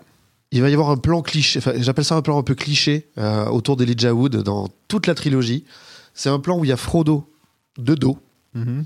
et il va se retourner face caméra et faire un regard, Regard triste. euh, Et ça, je crois qu'il y en a un ou deux par film, euh, avec les yeux pleu qui pleurent, avec les yeux secs, avec les voilà. Mais ça arrive régulièrement. C'est un peu un, ouais, un cliché, je trouve, de la réalisation de, Jackson. Mais par contre, ce qui est génial dans cette introduction, c'est que euh, on vient d'en parler. Il y a cette euh, d'abord le prologue qui plante un décor, des enjeux, de quelque chose de très guerrier et, grand, d'une grandeur et d'une menace absolue. Et là, on arrive sur quelque chose de très intimiste. Euh, c'est euh, la paisible ruralité anglaise euh, fantastique imaginée par Tolkien, mais le décor a l'air réel. C'est que c'est- de tous les décors, c'est ce- le seul qui on a planté des arbres et des légumes et des trucs, etc. De manière à ce qu'un an après, on fasse le tournage Mm. et le, ce qu'on voit, on y croit. C'est-à-dire que il y a une, une justesse de de- d'intention qui fait que tout d'un coup, on a eu des effets spéciaux partout. On s'est dit, ok, ça va être de la fantaisie, ça va taper, etc. Et là, derrière, on voit, mais regardez, Du palpable. c'est du vrai. Ouais.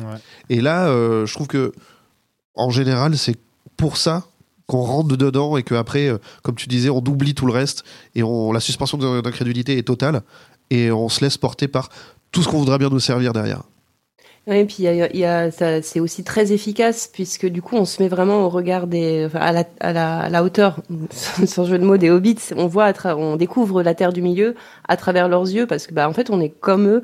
On vient, on, est dans un environnement familier euh, quand on est dans le comté et euh, et on, va découvrir la terre du milieu et ce vaste monde et toutes ces menaces en même temps que et cette rupture de rythme au début entre euh, le prologue et, euh, cette introduction au Hobbit euh, permet au, au spectateur de euh, de s'identifier, voilà, c'est le mot que je cherchais, de s'identifier au Hobbit et du coup de vivre l'aventure euh, euh, à leur hauteur, tout simplement. Qu'est-ce que vous pensez de ce Frodon? Moi, j'ai du quand je lis le bouquin, j'imagine pas forcément Elijah Wood. Ah non, du tout. J'ai l'impression que c'est un personnage qui est hein. complètement. euh, Il y a le, le parcours du héros, quoi. C'est le héros du parcours du héros habituel. Euh, je trouve que j'aime beaucoup Elijah Wood dans le rôle. Hein. J'ai pas de problème avec ça. Euh, au contraire, il est expressif par moments. Euh, enfin, il te vend parfaitement les émotions. Même si c'est vrai que il fait un peu tout le temps la gueule. c'est un peu genre je porte mon fardeau et je fais la gueule. Mais c'est le personnage qui est comme ça. Euh, je le trouve vachement différent dans les bouquins, par contre. Quoi. Ouais, dans les bouquins, en tout cas au début, dans la communauté de l'anneau, c'est un petit bourgeois. Hein. Ouais. C'est un petit bourgeois pépère, euh, il a une cinquantaine d'années, euh, il a pas envie de partir euh, parce qu'il est confortable. Même quand il part au début, pour lui c'est presque limite. euh, Enfin, il, il- commence à avoir conscience des enjeux et d'ailleurs il attend Gandalf pour partir parce que parce que sinon euh, il a un peu ce côté, euh, on va se faire une petite balade en forêt, les copains, on va essayer de rester discret, mais ouais, il y a y a y a pas la tension que qu'apporte Elijah Wood très tôt en fait dans, dans le film. Le, le- le Frodo des, des livres est, est donc plus âgé, très bourgeois. Euh, il aime son confort, mais ça c'est un peu un peu ce qu'était Bilbo aussi avant Oui. avant son départ lui-même dans son- sa propre aventure. C'est c'est fondamental dans le sens où euh, tous les autres hobbits sont plus jeunes que lui. Meriadoc, Mm. c'est son cousin qui est issu d'une autre très grande famille, euh, très euh, ancrée dans le, la politique euh, de- du pays des hobbits. Euh, Pippin, c'est aussi. son cousin, je crois d'ailleurs. Ouais, ouais. Mais de, de l'autre côté, euh, enfin, Ils sont tous cousins, les hobbits. et, et Sam, c'est son jardinier, c'est-à-dire que il y a un côté, euh, c'est son, c'est un employé euh, au Ah, sens. y a une vraie ça, se ressent hein. vachement Très aristocratique. Ça se ressent vachement plus. ouais. Et alors que là, bon, c'est c'est le copain qui, qui a un job un peu moins. euh, Son voilà. amoureux. Ouais, bah oui. Ils voient, dans, dans, le, dans les films, ils boivent tout de suite des coups ensemble, alors que ça, je pense que les, les, la, la stature hiérarchique euh, entre les deux dans les, dans les, dans les livres euh, ne rendrait, enfin, rendrait ça plus difficilement. euh, Je sais pas si ça passerait bien euh, Ouais. à l'écran. Ce c'est- Oui, non, mais bien sûr, puis évidemment, c'est une autre époque aussi. Hein, Ouais. ça- on n'est pas. euh, C'est très, euh, voilà, c'est très Tolkien de son époque, quoi. Tu vois, Mm. dans le texte. Si vous avez lu du Agatha Christie, euh, tous les romances de- d'Hercule Poirot, par exemple, se passent euh, dans les grandes familles aristo euh, euh, anglaises du début de, de je sais plus quel siècle, et où il y a toujours le majordome, le, Mm. la, la cuisinière, la femme de chambre. euh, et, et- et dans l'imaginaire de l'Angleterre de, à l'époque où Tolkien écrit, euh, un bourgeois euh, comme euh, la famille de, de Frodo ou de Bilbo a ses employés de maison. Mm. Et du coup, Sam, et ça, toute la famille de Sam, même le grand-père dont on parle des fois au détour d'une page, c'est. C'est, voilà, c'est, ça fait partie d'une famille euh, un peu inféodée au, Mm. à la famille. contre, euh, Ce qui était très important dans le personnage de Sam pour Tolkien, c'était que pour lui, c'était aussi une projection des, euh, des soldats qu'il avait connus dans les tranchées et qui venaient justement de ces familles euh, euh, pauvres euh, euh, et, euh, et qui n'en étaient pas moins, euh, bah, qui étaient même souvent les plus valeureux, quoi, à se battre. Euh, dans- pendant pendant pendant la guerre donc euh, euh, Sam il, il représente aussi ça il a aussi cette cette, cette charge symbolique extrêmement importante pour Tolkien et, euh, et qui va avec, de pair avec la camaraderie euh, et le- la fidélité dans les, dans les amitiés et, et, euh, et le soutien mutuel. Gandalf est incarné par Ian McKellen dans le rôle de sa vie. hein. c'est pour ça que je disais s'il y en a bien un qui mériterait un Oscar du meilleur second rôle, peut-être bien Ian McKellen, tu vois. Ce serait pas, ce serait pas- et et, euh, et Andy Serkis. Voilà. Si je vais donner un Oscar à un des acteurs du film, ce serait soit l'un soit l'autre. Sean Connery, Christopher Plummer et Patrick Stewart ont rejeté le rôle. Euh, Sam Neill n'a pas pu accepter parce qu'il a préféré faire Jurassic Park 3. Dommage. Bon, bah, que, que dire de Gandalf Si ce n'est que peut-être dans un, dans un film rempli de personnages excellents, c'est peut-être bien le meilleur dans le premier. Dans la communauté de l'anneau, il est vraiment excellent, Ian McKellen. On l'oublie, hein, on l'oublie beaucoup parce qu'il a fait, on s'est quand même tapé six films avec Gandalf. J'ai tendance à préférer Gandalf le gris que Gandalf le blanc. Moi aussi, moi aussi. Euh, il n'est pas euh, un- chargé de toute cette euh, importance, Ouais. de toute cette mission, etc. Il est beaucoup plus dans le. et, et il est l'archétype du sorcier parfait qu'on peut imaginer dès qu'on se dit il y a un magicien dans un monde de Harry Fantasy. Mm. Alors après, quand on Ouais, sait. qui- Merlin, quoi. Enfin, Oui, ou le Merlin, euh, c'est ça. Après, quand on sait qui est Gandalf euh, vraiment, quelle est sa nature même, euh, c'est encore plus intéressant, je trouve. Ouais. Mais il, est- il a ce côté à la fois dur et, et jovial et, euh, et sympathique et, euh, on voit qu'il peut être dépassé par certaines choses. Euh, mais, mais surtout, ce, ce- et c'est de ses caractéristiques, cette espèce de chaleur, euh, de chaleur humaine, de- de- de- d'aimer le contact, euh, les- relations sociales avec les gens, cette, voilà. Et, et, euh, il le joue, euh, Ian McKellen, absolument, comme tu dis, euh, cette voix aussi. brillamment. C'est un des plus grands euh, interprètes de Shakespeare encore en Ouais. vie. euh, il fait des, des, des one-man shows sur l'œuvre de Shakespeare, etc. Et on sent que il y a un, un amour du texte. Et d'ailleurs, je crois que sur le plateau, euh, à chaque fois que Peter Jackson essayait de sortir un peu des rails, c'est lui qui avait le bouquin dans les mains et qui venait lui taper euh, sur la caméra en disant non, non, non, non, c'est écrit comme ça. Donc, euh, et voilà, donc il y a- il y, a ce truc-là. Il a pris le, le rôle à vraiment à bras le corps. Et euh, on voit la prestation qui est euh, magistrale du début à la fin. Il est presque aussi bien que dans Days of Future Past. Vous êtes en retard. Un magicien n'est jamais en retard, Frodon Saquet. Ni en avance d'ailleurs. Il arrive précisément à l'heure prévue. C'est l'heure de l'anniversaire de Bilbo. On rencontre Sam, le timide, et bien sûr Merry et Pipin, les petits cons. Et Bilbo arrive à renoncer à l'anneau de lui-même après des décennies avec, et ça c'est quand même, ça te prouve la force des hobbits quand même. C'est peut-être l'acte de bravoure le plus important On- on- de on y- l'ensemble. on n'en parle pas, mais On, on- on revient sur- aussi sur la magistrale interprétation de Yann Holm, Oui. qui, euh, qui, même si elle est assez brève, elle reste euh, indéniablement fantastique. est-ce que vous avez un hobbit préféré? Sam. Bah, C'est c'est le hobbit préféré de tout le monde, je pense. Sam, évidemment, euh, qui, qui est Mais J'aime capable bien Pipin aussi, mais Sam, c'est Sam et Pipin la plupart du temps. qui est capable de, de, de faire un discours aussi euh, candide sur euh, la valeur de, de, de, de- qu'il reste des bonnes choses dans ce monde sans qu'on se mette à avoir un sourire narquois. Bah, Ouais. Sam y arrive. Et Sean Astin, en l'occurrence. Sean Astin est... Ah, il est tellement parfait pour le rôle que je- à chaque fois que je le vois dans autre chose, je suis là, je fais mon pauvre gars, t'as trop- t'es le mec d'un rôle. il y a des mecs qui sont comme ça, hein, même Elijah Wood, a un peu le mec d'un rôle aussi. Ça hein. s'appelle faire une marque à mille, ça. Exactement. Mais c'est vrai que Mary Haddock euh, est, est tout le temps un peu laissé de côté, alors que euh, celui Ouais. des livres est vraiment, vraiment intéressant. Et c'est lui qui est à l'origine de toute la manigance qui fait que finalement euh, Frodo va réussir à partir.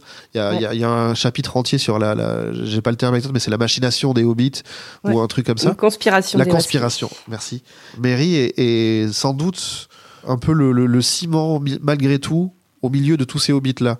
Euh, Ouais. mais Si ça, mais en est le, cœur, euh, la pureté absolue, et le, sans doute le plus héroïque, euh, je pense que Mary est vraiment le, ciment qui, qui fait que ce, ce groupe arrive à, à surmonter euh, les étapes, et à, au- surtout au début. ok, donc euh, Sam, c'est le Ringo, et Mary, c'est le Paul. c'est un peu ça. Oui, parce que le, le, le, le- le film les montre aussi un peu bah, comme des petits chapardeurs et tout ça. Ils le sont quand même beaucoup moins dans, le, dans, le, dans les livres. Euh, D'ailleurs, ils n'ont pas besoin de chaparder quoi que ce soit parce qu'ils sont assez nantis hein, finalement. Donc, C'est euh, des quand on vrais dans branleurs dans, film- les, dans les films. Voilà, quand on les voit voler, euh, voler des légumes, euh, pff, non, enfin, ils en ont pas besoin de voler des légumes, ils ont tout ce qu'il faut à la maison. Et pareil, ils sont tous plus âgés. Il y a que Pi- euh, enfin, le, le- le- Le plus jeune, c'est Pipin. Le ouais. plus jeune, c'est Pépine. Et il a ce côté euh, de, de- justement de l'ado qui n'a pas encore tout à fait grandi et qui Ouais. est issu d'une famille tellement riche que il a été euh, dans un drap de soie toute sa vie, qu'il a jamais eu à besoin. Enfin voilà. Et on comprend pourquoi est-ce qu'il est comme ça. C'est marrant, Ouais. c'est que c'est l'acteur le plus vieux des quatre qui joue le plus jeune. Tout à fait. Ouais. Gandalf part faire des recherches sur l'anneau. On dirait qu'il parle quelques semaines, mais en fait, il part 17 ans. Il découvre que Frodon est en possession de l'anneau unique et Frodon doit partir à l'aventure avec Sam, qui se retrouve lui-même embarqué dans l'affaire en tant que garde du corps. La comté. Saké. Même après tout ce temps, ça fait encore flipper, je trouve. Le... qu'est-ce- Vous aimez bien les Nazgûl, enfin les neufs, comme on les appelle dans ce film Bah, disons que Harry Potter en doit beaucoup, Mm. à travers les, euh, les épouvantards. C'est comme ça qu'on dit dans c'est quoi le. Bah, Harry Potter, il y a aussi le troll, il y a aussi Gollum. Enfin, Ah, mais bien sûr. euh, Si on regarde. euh, Ouais, les... dans Azkaban. Ouais, les, les gardiens de Ouais. Mais il y a ça, il y a Dobby qui ressemble à Gollum. euh, Il y a les trolls des cavernes. euh, Enfin, je crois savoir qu'il y a une bestiole qui ressemble à un troll des cavernes dans Harry Potter, non? Dans le premier, ouais. Dans le Ouais, dans premier, le ouais. premier. ouais. Ouais, non, les Nazgûl. euh, Alors moi, ce que j'aime beaucoup, euh, on parlait justement de John Howe et Alan Lee. euh, Il y a des plans euh, quand on, quand les, les, les neufs parcourent euh, le comté. Il y a des plans qui sont qui sont des calques de dessins de de, de John Howe, notamment où on voit un Nazgûl sur son cheval, sur une, en train d'observer le, le comté. Ce plan est dans le film et c'est un dessin de John Howe. Et, euh, et c'est vrai que on voit ces ombres noires sur euh, sur un paysage si verdoyant et, et si jovial, euh, c'est extrêmement efficace. On doit dire le comté maintenant? Oui. Ah, ok. bon, bah, on apprend tous quelque chose. On dit le comté à partir de maintenant. Il y y a- cette scène de, où Gandalf part pour essayer d'avoir des infos sur ce qu'est l'anneau. C'est vrai que dans la façon dont c'est fait dans le film, on se dit, mais il, il comprend pas. Alors que tout le monde a compris. Il y a un truc euh, vraiment où on se dit, mais Gandalf, il comprend rien. Enfin, c'est papy sucre les fraises, quoi. Dans la façon dont c'est euh, dont c'est amené, il part de nuit, il revient de nuit, on a l'impression que c'est la même nuit, alors qu'en fait, non. Euh, on arrive à, à Minas Tirith. Par contre, c'est vrai qu'on voit Minas Tirith dès le début. En fait, les gens ont tendance à l'oublier. Très rapidement, mais euh, c'est, on n'a pas le plan large. Et, et c'est vrai qu'après, euh, le, le- le- ça nous permet d'avoir le flashback sur Isildur, etc., etc. Et quand Gandalf revient, il y a toute cette scène justement, euh, le- le- le- l'anneau est froid, même quand on le met dans le feu, il y a les lettres qui apparaissent. C'est là qu'il y a une musique particulière. On parlait de la musique tout à l'heure. Il y a cette musique qui euh, est pour moi l'une des plus euh, évocatrices, où on sent le poids d'un danger venu de- du fin fond des temps et le destin, la fatalité, euh, quelque chose sur lequel on ne pourra rien faire contre. Il y a quelque chose de très lourd comme ça. Et il est repris légèrement euh, à, à Brie, juste après. Euh, et que ça va amener sur la révélation de qui est Aragorn, etc. Mais c'est un des thèmes les plus. euh, surtout que c'est quelques mesures au milieu d'un- d'une autre musique, d'une autre, de notre thème. Et euh, c'est un des trucs les plus marquants pour moi de l'époque. Et pour le coup, ça match avec euh, le plan quand Gandalf euh, met, rend la, enfin, que l'anneau a été dans le feu et, et Gandalf le remet dans la main de, de Frodo. Il y a un gros plan sur sa main et l'anneau tombe dans sa main et sa main euh, enfin, bascule un peu parce qu'on a l'impression qu'il est lourd, qu'il est extrêmement lourd cet anneau maintenant qu'on sait quel anneau c'est. Mais c'est vrai que de toute façon, le poids de l'anneau, il y a le moment où il le fait tomber par terre et l'anneau tombe directement et fait boum. Sans Boum, rebond. Enfin, tu vois, genre boum. Enfin, tu le ressens. C'est avec un aimant, hein, d'ailleurs, si je me trompe pas. En langue commune, ces signes disent un anneau pour les gouverner tous, un anneau pour les trouver, un anneau pour les amener tous et dans les ténèbres les lier. Christopher Lee et Saruman le Blanc, chef des Istari. Énorme fan des livres, il les lisait tous les ans, apparemment, il lisait les livres tous les ans. Il a même rencontré Tolkien. Là, par contre, quand je lis les bouquins, j'imagine Christopher Lee. Là, c'est clair et net. Parce que ce qui fait Saruman dans les bouquins, c'est sa voix. Et la voix de Christopher Lee, tu peux pas faire. euh, Enfin, le, le mec, il pourrait te lire l'annuaire que tu serais fasciné, quoi. Euh, en plus, c'est Dracula, quoi. C'est Dracula. C'est le plus grand méchant de l'histoire, techniquement. Il y a, il y a- il y a une, une, une légende qui raconte qu'en fait il voulait jouer euh, Gandalf et Oui. que c'était pas possible parce que bah, parce que Parce que t'es Dracula, quoi, mec. et euh, Ian McKellen qui lui est arrivé du, du théâtre classique qui avait déjà ses lettres de noblesse euh, euh, il y avait une, une sorte de petite pas de rivalité mais euh, quelque chose de pas super cool entre les deux au départ et euh, un peu de jalousie d'un côté un peu de condescendance peut-être de l'autre et euh, au final après les premières scènes qu'ils ont faites ensemble tout est tombé à bas et ils sont devenus vraiment euh, beaucoup plus proches, euh, même qu'ils auraient pu l'anticiper l'un et l'autre. Euh, oui, Christopher Lee euh, parle huit langues, euh, euh, fait 1m95, euh, je Il faisait, euh, il faisait des albums de Noël en mé- de métal. il était baryton, il avait fait la guerre pour de vrai. Ouais. Lui, Méchant, méchant de James Bond, méchant dans Star Wars. Si, euh, Tolkien, euh, si euh, Christopher Lee a, eu la chance de rencontrer Tolkien, moi j'ai eu la chance de rencontrer Christopher Lee à l'occasion du- d'une interview qu'il donnait pour un making-of pour une série sur 13e rue. et c'était pile le moment de la promotion et de l'épisode 2 euh, de Star Wars et du Seigneur des Anneaux. Et j'ai fait la doublure lumière de Christopher Lee, c'est-à-dire que je me suis mis dans un siège, je me suis mis, j'ai durci mes bras pour être assez grand au niveau des accoudoirs, pour être à, la bonne hauteur, et, euh, et après je tenais juste euh, le, le- le câble du, du preneur de son euh, pour une petite interview, et euh, quand il rentre dans la pièce, il se passe un truc. Ah bah j'imagine. ouais. Un grand costard bleu euh, comme ça. tellement élégant. C'était sur, c'était à Bordeaux, je me souviens, et euh, il, euh, il nous a parlé dans un français sans accent, parfait, en nous disant je ne pourrais pas vous parler ni du Seigneur des Anneaux ni de Star Wars. Et puis on a pu parler du sujet pour le qu'on était là, mais voilà, c'est c'est une, une très belle journée en tout cas. Le combat de magicien m'a fait penser à celui dans Willow. Il y, a une- il y a un combat de magicienne dans Willow, c'est à peu près le même. hein. Donc je me demande si Peter Jackson n'a pas pris d'inspiration de Willow par-ci par-là. Parce que Pour ça- le coup, ce combat, je, je suis pas du tout fan. Non, moi non plus. C'est- peut-être le seul défaut du film, tu vois. Qui n'existe pas d'ailleurs hein, dans, le, dans les romans. euh, Gandalf se fait juste emmener en haut de la tour, mais il n'y a, pas de- il y a pas de confrontation physique. Mhm. Et euh, ce que je trouve dommage, c'est que ça, ça rend trop explicite euh, la magie. Euh, alors que la magie, c'est quelque chose de très diffus chez Tolkien, de très mystérieux. Il n'y a, il y a jamais vraiment de, de, de, de- de sort qui, est jeté. quoi. C'est c'est un peu dommage. Mais bon. Bon, je tiens à dire pour les auditeurs et auditrices, si vous entendez des bruits de tronçonneuse, c'est tout à fait normal. C'est les orques à Isengard. C'est les orques qui sont en train de détruire les arbres. On espère que le mec va arrêter de tronçonner pendant, pendant au moins le temps de, de- de la fin de l'épisode, ce serait sympa. Alors l'anneau de pouvoir a été retrouvé. Durant toutes ces années, il était encanté. Juste sous mon nez. Et vous n'avez pas eu le bon sens de le voir. Votre amour de l'herbe à fumer des semi-hommes a nettement altéré votre esprit. Les désormais quatre hobbits font la rencontre des cavaliers noirs. Euh, la petite scène où, avec les insectes, euh, Peter Jackson déteste les insectes. hein. Dans tous ses films, il est obligé de mettre des insectes, c'est un peu son truc. Il a quand même fait une scène de 15 minutes avec des insectes dans King Kong. Abominable. Le plan où on voit les quatre hobbits avec le cavalier noir derrière, il est magnifique et on dirait justement qu'il est tiré d'une illustration. Quoi. Enfin, c'est... Ah bah, il vient de chez Bakshi. Ah bah, il vient de chez Bakshi ce plan? Ouais, un hommage direct. bah, c'est, une très, c'est une très bonne idée au final.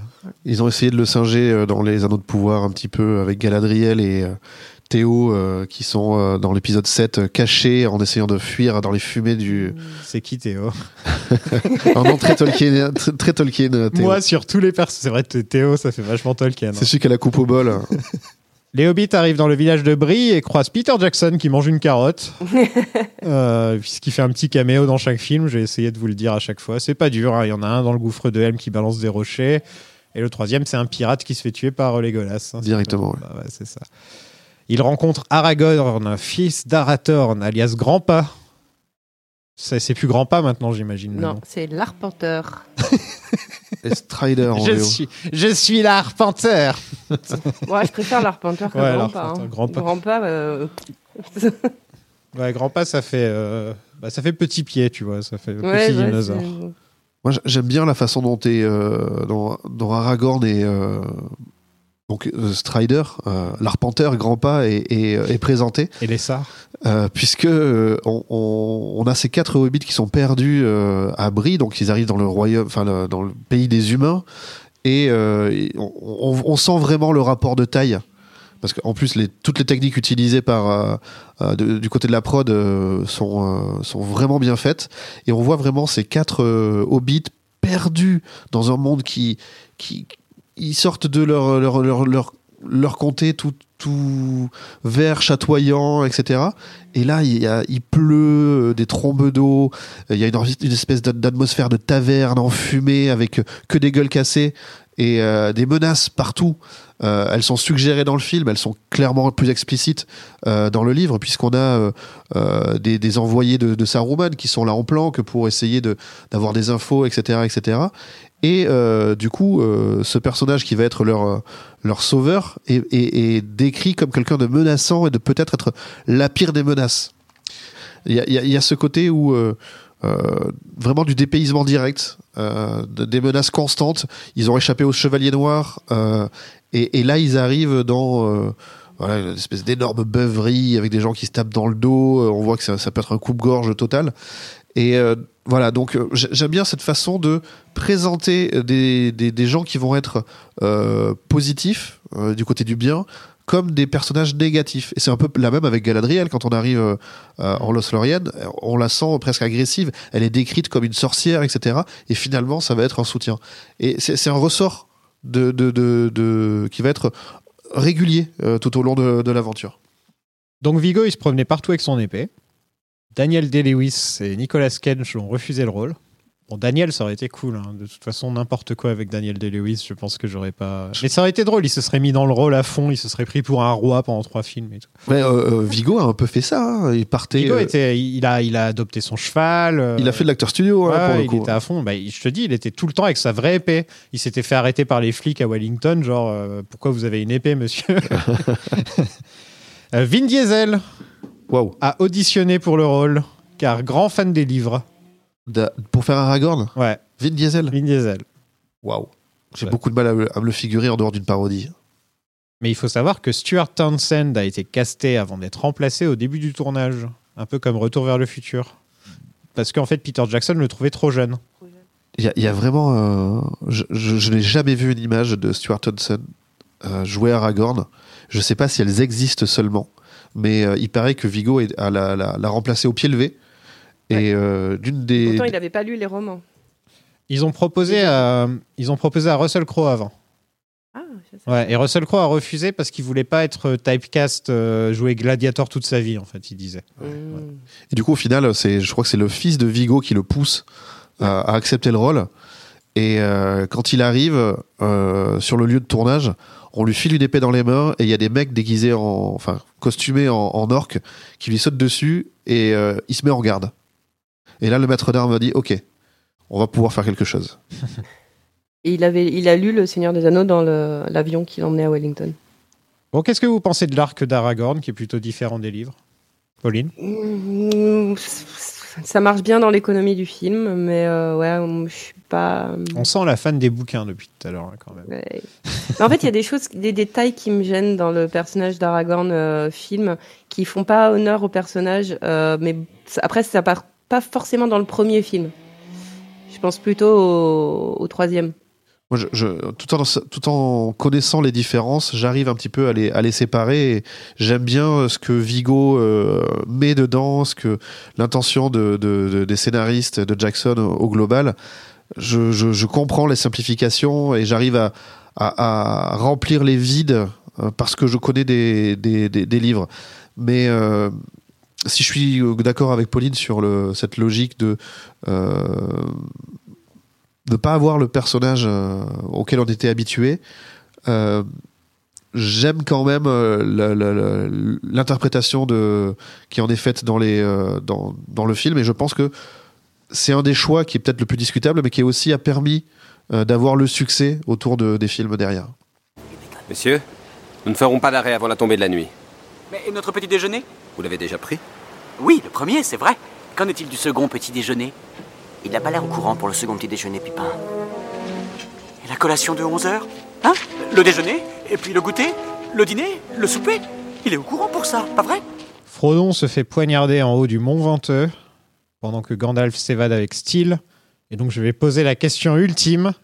Pourquoi les aigles, ils ont pas pris l'anneau, ils l'ont pas mis dans le volcan La fameuse question. La fameuse question qui est ridicule, parce que pourquoi est-ce qu'on ferait pas de film? Il y, il y en a d'autres, des réponses. C'est vrai que les, les, les, les aigles sont pas non plus euh, des, des taxis, taxis. euh, voilà. Euh, que le Mordor est extrêmement bien défendu et que voir des aigles arriver comme ça, il se serait fait mitrailler, pilonner. que le, le, le juste la distance à parcourir est juste c'est la moitié d'un continent. Enfin, les, les réponses, il y en a plein. C'est juste Non, et puis même, voilà, c'est tout. C'est un point de vue narratif. C'est beaucoup mieux si c'est Frodon et Sam qui, vont, qui vivent des aventures et, et c'est comme ça qu'ils vont détruire l'anneau. Je veux dire, euh, pourquoi essayer de tout simplifier toujours euh? Et c'est pas comme si c'était un plot hole. C'est pas comme si tu te disais, euh, pendant, pendant tout le film, tu pensais aux, aux aigles, tu vois. Pendant tout le film, tu putain, les aigles, s'il y, avait- s'il y avait eu les aigles à ce moment-là, mais tu penses pas. Ça, c'est pas comme s'il y avait Superman dans le même univers. C'est- comme si tu disais, mais pourquoi Isildur, il l'a pas jeté? Enfin, Pourquoi, on a, pourquoi Elrond n'a pas fait une souple, euh, souplex à, Isildur et balancé dans le feu et on n'en parle plus Non, puis bah, le message du film, c'est aussi de dire que, que, le, que, que, que les, les plus faibles peuvent faire des grandes choses. Ouais. et, et que c'est l'union générale de, de, de différents peuples et de différentes cultures qui arrivent à se réunir malgré leurs différences et leurs a priori pour le bien commun et réussir à se transcender euh, pour, pour vaincre le mal. Euh, Est-ce que c'est Radagast qui l'aide Avec le. avec- Ou- On, on pourrait y penser, non Ça n'a jamais confirmé dans les, dans les De quoi bouquins. Si, si, c'est Radagast euh, qui envoie euh, les oiseaux. euh, Ah ok, bah, c'est bien. Je me, je me suis posé la question parce que je me suis dit bon bah c'est lui qui, pote avec les animaux, donc ce serait un peu logique qu'ils se disent. Donc en fait, quand il appelle la euh, comment la mythe, quand il est avec la fa- mythe, un une phalène. une Ouais. et il est en train de lui dire ah, va voir Radagast. Non, non, c'est pas ça. C'est que en fait, Gandalf a croisé euh, Radagast avant d'aller voir euh, Saruman. En fait, c'est Radagast qui dit à- parce qu'en fait, Saruman a déjà a, a- a menti à Radagast et a dit à Radagast il faut que tu trouves Gandalf et que tu lui dis- dises de venir euh, à Isengard tout de suite. Et, euh, et quand Gandalf revient de Minas Tirith, je crois, si je ne me trompe pas, euh, il croise Radagast et Radagast lui fait passer le message. Il dit ah bah il y a, Saruman qui veut te voir. Et Gandalf dit ouais super, on est tous en alerte, donc euh, rentre chez toi et euh, surtout dis à tous les oiseaux euh, et tous tes amis animaux de nous prévenir moi et Saruman euh, dès qu'il se passe un truc. Et du coup bah Gandalf va à Isengard, il se passe comme dans les films, il se fait enfermer en haut de la tour. Et entre-temps, Radagast a croisé les aigles, leur a dit ah, euh, faites passer les nouvelles euh, à Isengard et tout. Mais Radagast n'est pas au courant que, que Saruman est un traître à ce moment-là. Ouais, De toute façon, Et, euh, il aurait et pas fait grand aigles, chose. euh, Voilà. Et les aigles, du coup, vont à, Is- vont à Isengard et découvrent comme, par hasard, en fait, Gandalf en haut de, en haut de la tour. Et, euh, et voilà. C'est c'est très différent, là, en l'occurrence, par rapport au, au livre. Et même Saruman, ses motivations sont aussi très différentes. Dans le dans l'adaptation euh, cinématographique, euh, Saruman est un vassal de, de, de Sauron et se soumet complètement, etc. Dans les livres, non, il est, il est de même nature divine. S'il chope l'anneau, c'est ce qu'il veut. Ah non, moi je trouve que dans le 2, justement, dans les films, on comprend que Saruman le fait pour lui-même, non? Alors, Il y a toujours ce, ce truc. euh, Dans le premier, il fait très euh, sous-fifre de, de Sauron, puisqu'il dit quels sont les ordres, euh, machin, de l'œil, etc. Enfin, tu sens, tu sens qu'il est vraiment. Alors que dans le 2, on sent que s'il récupère l'anneau, ce sera pour, euh, pour essayer de, de vaincre Sauron et de l'avoir pour lui-même, quoi. Un peu plus, mais, mais euh, vraiment le livre va vraiment plus loin en se disant que Saruman vraiment est- joue solo depuis le départ. Mm. Il y a même dans les euh, appendices justement un passage où euh, il y a les Nazgûl qui frappent à, à Isengard. C'est dans euh, les contes des gens d'inachevés. C'est dans les Contes et légendes inachevées, merci. Où là, pour le coup, il est pas très fier, euh, Saruman à ce moment-là. euh, Saruman est beaucoup moins nuancé dans les films, euh, la manière dont il est écrit. Et parce qu'en effet, tout le long, en fait, euh, même avant de, euh, ouais, même avant la- la- l'affrontement à la gorge de Helm, euh, Saruman, il il est, il est, il est pas bien dans le sens où il est pris entre deux fers. Comme il la joue solo depuis le début, et qu'il ment, euh, qu'il a menti non seulement à Sauron en lui faisant croire que qu'il était, euh, qu'il ferait, euh, qu'il ferait, qu'il suivrait ses ordres, et qu'il a euh, trahi aussi les elfes et, et Gandalf, il est, euh, il est vraiment pas bien en fait. Et, euh, et- la, bataille du gouffre d'Helm, c'est le tout pour le tout pour lui.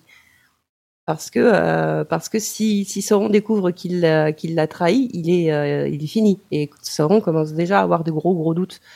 Et au-delà de ça, le personnage de Saruman veut certes récupérer les anneaux de pouvoir, mais euh, je pense que comme la plupart des, des, des puissants euh, dans ce monde, euh, son idée c'est pas de faire régner le mal. Son idée c'est de faire revenir l'ordre dans le monde. Sauf que évidemment, quand on se sert de l'anneau, même si nos intentions sont bonnes, euh, c'est que du mal qui en, qui en découlera. Donc, euh, il n'est pas, c'est pas un, un personnage qui est diabolique, c'est un personnage qui est corrompu. Arwen arrive et on tombe tous amoureux. Liv Tyler et Vigo qui parlent en elfique, il y a un truc hein, quand même. Il se passe un truc. hein. C'est une langue magnifique, plus belle langue. Si ça existait dans la vraie vie, je pense qu'on voudrait l'apprendre, tu vois. pour parce que c'est trop beau. on, on peut, hein. On euh, peut, mais tu vois, genre, tu pourrais pas avoir une discussion, tu pourrais pas aller dans un pays elfique, toi, tu vois. Pour les langues des elfes, euh, dans les films, euh, ils ont fait des reconstructions euh, par rapport au texte que, que Tolkien a, a laissé derrière lui. Parce que évidemment, c'était, on n'a pas, on a beaucoup de matériaux, mais pas de quoi refaire exactement un truc hyper fidèle, euh, puisqu'en plus, il changeait d'avis tout le temps. Euh, donc, ils vont, il y a c'est des reconstructions de- des langues elfiques euh, par des, des linguistes spécialistes. Arwen apparaît bien plus dans les films, donc elle remplace Glorfindel. En fait, il, a- il, est, il, il prend le rôle de- de- d'Arwen, ou plutôt Arwen prend son rôle. C'est en effet lui qui, euh, qui arrive à cheval, qui les retrouve alors que Frodo est blessé. Euh, par contre, il ne fait pas de course-poursuite. Il met, ch- il met Frodo sur son cheval et il. Ils ont il pas une course-poursuite Ah, dans ma tête, j'avais l'impression Glorfindel, il est derrière. Il allume des feux. En, en- en fait, ça aurait été un joyeux bazar d'expliquer qui est Glorfindel parce qu'il y a encore une fois, il y a plein de- de- d'interprétations et de di- différents. Il, il est mort et il est revenu, c'est ça, lui? C'est ça. C'est lui, Ouais, ok, c'est ça. Censé être mort euh, au- au- lors de la chute de Gondolin. Pendant la chute de Gondolin, ouais. Et là, il Il revient. a été renvoyé. Et donc, voilà, c'est comme pour Tom Bombadil, ça devient un peu trop complexe pour euh, garder le fil de le- le- et Oui, mais comme c'est pas explicité dans le livre, on n'aurait pas eu besoin de le- de l'expliciter dans.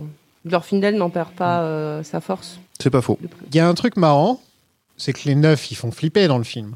Mais quand Oui. tu regardes juste les faits, ils se prennent branlé après branlé après branlé pendant tout le film.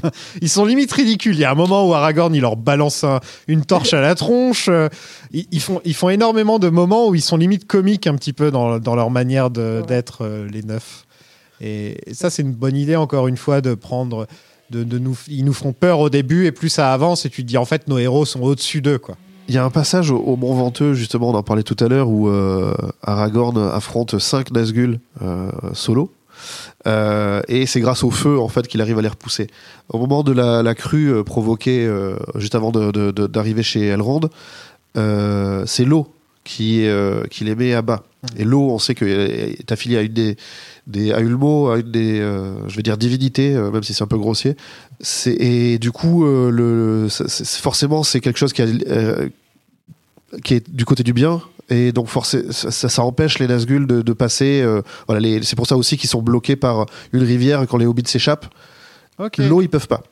Euh, moi, j'avais, j'avais, j'avais lu que c'était euh, grâce à l'anneau d'Elrond qu'en Oui, fait, il y avait une protection protège, autour de. ouais, voilà. Il y, a- il y a la protection, mais il y a ce côté aussi vraiment du, du guet de Brunnen. Le, le- le- les Nazgûl, en fait, c'est assez étrange et ambivalent. C'est que comme c'est censé être des spectres, ils sont plus là dans la menace, mais c'est la peur, temps en fait. C'est vraiment la peur. parce que leur, leur plus grande arme, c'est la peur. Plus que le, le combat en lui-même. Et euh, normalement, dans la fuite euh, entre le Mont Venteux et, et l'arrivée de, de- d'Arwen, on est censé avoir euh, le groupe des Hobbits et de, d'Aragorn euh, voir au loin euh, des, des lumières la nuit, euh, etc. Et ça, c'est Gandalf qui est en train de se latter contre les Nazgûl la veille, avant qu'ils, qu'ils- ou, le, ou le jour d'après, je me souviens mal. Donc, il y a des trucs hors champ qui se passent. Euh, et pour le coup, ça, ça montre que il y a, y a une, une logique générale dans le comment les, les, les personnages vont d'un point A à un point B dans les- et la gestion des temporalités est ultra bien faite dans les livres. Ouais, euh, même chose pour euh, justement la crue au, au, au guet. Euh, euh, en effet, donc Frodo est sur le cheval de, de Glorfindel et traverse euh, la rivière. Et euh, à ce moment-là, lui ne voit que l'eau se déchaîner et emporter des Nazgûl, et il se réveille plusieurs jours après dans la maison d'Elrond. Et c'est là que Gandalf lui explique ce qui s'est passé. C'est que donc euh, le guet étant protégé euh, grâce à l'anneau d'Elrond et au pouvoir d'Ulmo, euh, il- la, la crue s'est déclenchée, mais qu'en même temps, les Nazgûl ne pouvaient pas faire demi-tour parce que Glorfindel arrivait derrière avec des torches et des feux qu'il avait allumés. Et donc, euh, les Nazgûl étaient pris entre l'eau et le feu. Et qu'en plus, ils ont vu arriver Glorfindel, qui est donc un haut elfe, euh, en colère, et que lui, enfin voilà, quand on sait qui est Glorfindel, euh, on imagine que ça doit pas être très rassurant, et qu'ils ont, que leurs chevaux ont paniqué en fait euh, en voyant, euh, en voyant Glorfindel arriver. Euh, ouais. Donc Glorfindel, c'est quand même un elfe qui arrive à faire peur à la peur elle-même. Ouais, ils ont vu arriver un super saiyan.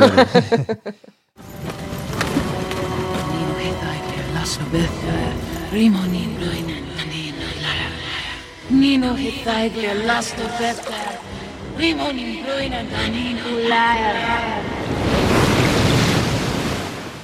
On arrive à Foncombe, qui s'appelle plus Foncombe, j'imagine, de nos jours. Fond-de-Val. Fond-de-Val, la demeure d'Elrond. Euh, je suis un gros fan d'Hugo Weaving, en tant que plus grand fan de Matrix du monde. Euh, J'ai toujours trouvé le casting étrange. Ah ouais? Bah, les elfes. Enfin, je sais pas. c'est un semi-elfe. Il est, euh, non, il- mais c'est juste il- qu'il a une tête. Enfin, je trouve qu'au niveau de la voix, c'est parfait. Parce qu'il a une super voix, Hugo Weaving. Ouais. Mais je sais pas, j'ai toujours cette impression que pour moi, un elfe, ça doit être bah, comme Kate Blanchett ou Liv Tyler ou même Orlando Bloom, tu vois. Entrer dans une catégorie où euh, si, tu- si quelqu'un rentre dans la pièce et ressemble à un de ces trois-là, tu le remarques tout de suite, quoi, tu vois. Et Hugo Weaving, je trouve que c'est l'agent Smith. Donc j'ai pas, j'ai pas, cette, euh, j'ai pas cette- ce, ce délire-là. Vous, le- vous l'aimez bien, vous, dans le rôle? Est-ce que vous savez déjà que David Bowie voulait le rôle? Oui. Oh. et que Peter Jackson a refusé? Ça, c'est nul. parce qu'il trouvait que euh, ça sortait du film, ça, ça sortait les gens du film en fait. Et pourtant, il a fait un super Nikola Tesla plus, euh, par la suite. Ouais. Puis il a fait plein de bons rôles. hein. Alors, je- j'étais pas au courant de l'anecdote avec Bowie, euh, mais moi, j'ai- j'aime beaucoup ce- le caractère d'autorité Oui, ça c'est vrai. Euh, Les sourcils. naturel que Weaving impulse dans, dans Elrond. Par contre, il est très abrupt, alors que le Elrond est beaucoup plus bienveillant dans les livres. Voilà, je le Ouais. trouve pas. euh, Mais euh, doux. Il est pas doux. quoi. il est pas, non, Non. euh, pas du tout. Euh, mais euh, voilà, ce, ce côté euh, d'autorité naturelle, euh, cette stature, cette hauteur euh, elfique, je trouve qu'il l'a vraiment, et que, que ce soit dans l'écriture ou dans le, la façon de l'interpréter, euh, ça fonctionne. Euh, même si c'est vrai qu'il manque un peu de rondeur. ouais. Ouais, ouais, je suis d'accord. D'elle rondeur. Qu'est-ce que vous pensez de la relation entre Aragorn et Arwen dans les films? C'est-à-dire ce changement qu'elle lui donne sa vie, avec qui est, qui est- tout est représenté par ce collier qu'elle lui donne? J'adore. euh, j'adore. euh, Dans les bouquins, c'est pas en comme ça, on est d'accord. hein, Il y a pas. Non, dans les bouquins, en fait, la relation d'Aragorn et d'Arwen, elle est que, euh, elle est expliquée dans les appendices. Ouais. Et dans le, le récit lui-même, on a des petits détails. Par exemple, c'est elle qui va tisser son étendard, euh, ce genre de choses. Et elle apparaît, on la voit apparaître euh, brièvement à Foncombe, en effet, sous les yeux ébahis. De, Ça, c'est mieux de quand même de lui donner un vrai rôle, qu'elle soit présente dans le récit. Après, c'est vrai que c'est dans la- les deux tours où il y a ces plans où elle est en train de mourir. Et, enfin, ça, c'est un peu ridicule. Ça, C'est trop peu- mélodramatique, ouais. en fait. euh, Je pense qu'il n'y avait pas besoin d'aller sortir de- du chapeau euh, euh, une, une accélération de la mortalité des elfes euh, ou des demi-elfes tout d'un coup parce que tout d'un il- voilà c'est- aussi bizarre que le mithril euh, qui a des propriétés magiques Ouais, c'est c'est le même genre de truc, ça. Ça, c'est le même- Euh, moins pire, mais c'est un peu ça. Euh, Qu'on la voit plus et qu'elle prenne plus de consistance, je pense que c'est une bonne chose. Euh, maintenant, euh, on a évité de la voir au gouffre de Helm, on a évité C'est vrai qu'on a failli l'avoir. des passages aussi en Laurienne. Je sais pas trop pourquoi Ouais, et à quel moment. Oui, il devait y avoir un passage en Oriane aussi. euh. Bah, peut-être un flashback, juste. Mais voilà, je, je, je, je- je trouve ça logique de lui de renforcer le rôle. Par contre, on est dans quelque chose qui est tellement ciselé que c'est difficile de lui trouver euh, une place euh, au détriment de- de- d'autre chose ou de quelqu'un d'autre. Donc euh, là, on est dans un entre-deux qui, bon, bah, quelque part, c'est. J'aime bien la manière dont c'est où c'est juste un- ouais, on- la relation entre Aragorn et Arwen. Elle est jamais explicite dans le récit et euh, on a juste quelques indices de temps en temps. Par exemple, euh, on y reviendra plus tard, mais au moment où où euh, Galadriel euh, fait ses cadeaux d'adieu à la communauté, euh, où, voilà, il, il- c'est juste des petits détails comme ça et euh, tu comprends vraiment les enjeux quand tu lis les appendices. Et je trouve ça brillant. Après, évidemment, ça marche pas pareil au cinéma, mais de la part de Tolkien, je trouve ça brillant. C'est l'heure du Conseil d'Elrond. Ouais La plus belle surprise partie. Un événement tout de même quand même bien simplifié par rapport au bouquin, et heureusement, je veux dire, parce que quand tu le lis, c'est la première fois que tu, je me rappelle encore, hein, c'est, ça te parle de plein, plein, plein de lore, de plein, plein, plein de trucs dont on t'a jamais parlé une seule fois, et après on t'en reparle plus jusqu'aux appendices en gros. Donc, euh, Ça dure des jours et des jours. hein. ouais. 70 pages là dans mon édition. Pour le 70 Conseil pages de conseils. Ouais, Ouais. C'est fou. quoi. J'imagine comme il a dû s'arracher les cheveux, le Peter Oui. Jackson. quoi. Pour la réduire au strict minimum de ce qui était Déjà, nécessaire. déjà Tolkien s'est prêt à s'arracher les cheveux pour Là, il l'utilise essentiellement pour euh, nous présenter Boromir. Bah, il y a quand même les, les des enjeux gros trucs, politiques. ouais, mais un des qui- vrais gros trucs qu'il fait, je trouve, c'est essentiellement de nous présenter Boromir et ce que les hommes, enfin la place des hommes dans l'histoire en fait. Il y a un peu de vrai. ça aussi. La communauté de l'anneau est formée. Est-ce que vous avez un préféré en dehors de Sam, bien sûr? Moi, je suis désolé, mais même si c'est pas le vrai, j'aime bien Aragorn et tout ce qu'il euh, sous-entend. Ouais, Vigo euh, est super. en Voilà, mais c'est Vigo qui. Ah. qui, qui- Euh, Est-ce qu'on a tranché sur le fait que Legolas était blond ou brun en vrai? Il est brun. Il est brun, hein, il me semblait que c'était ça. Mais, mais en dehors de ça, euh, je trouve le, le choix, des- le choix des castings de Orlando Bloom, de, de Sean Bean, ou de. Sean Bean est parfait. c'est tout est bien. J'aime énormément le, la façon dont Boromir est, euh, est écrit et j'aime bien aussi ce qui est dans le film. Legolas, je suis pas un grand fan. Euh, je sais pas si c'est à cause d'Orlando Bloom, parce que bon, on sait tous que c'est pas non plus le meilleur acteur du monde. Quoi. Surtout que c'est ses premiers, euh, premiers Ouais, rôles. Il venait juste de sortir de l'école, je crois. Euh, il était surfeur à l'origine, hein, je crois, si je me trompe pas. Et, et donc, ouais, c'est difficile pour lui, mais en même temps, son rôle, c'est de loin le moins écrit de tous les rôles du- des trois films. hein. Euh, je veux dire, même Gimli a plus de choses à se mettre sous la dent que Legolas. hein. Euh, Gimli a toutes les scènes euh, où ils arrivent chez son cousin, etc. Enfin, ça, app- ça apporte quelque chose. alors que Legolas, à part dire sa phrase euh, Ah, il y a une, une, une lune rouge cette, la nuit dernière, ou un truc dans le genre. Enfin, sinon, mes yeux d'elfe voient quelque chose. Sinon, il ne sert absolument à rien, Legolas. Tolkien en était plus ou moins conscient que c'était un personnage qui avait le moins de choses à faire et à dire euh, dans la. C'est bizarre parce que c'est le seul elfe de Ouais. l'histoire. Normalement, Mais il parce devrait que avoir déjà beaucoup les de elfes, choses. les elfes ont déjà commencé à se retirer de la Terre du Milieu et il est aussi re- représentatif de ça. Il est déjà parti dans sa tête, quoi. C'est ça. La dernière alliance, elle a eu lieu déjà. Mais d'ailleurs, dans les, dans les romans, c'est plus. Alors, dans les films, on a dit en effet que Gimli avait un peu ce rôle de bouffon et tout.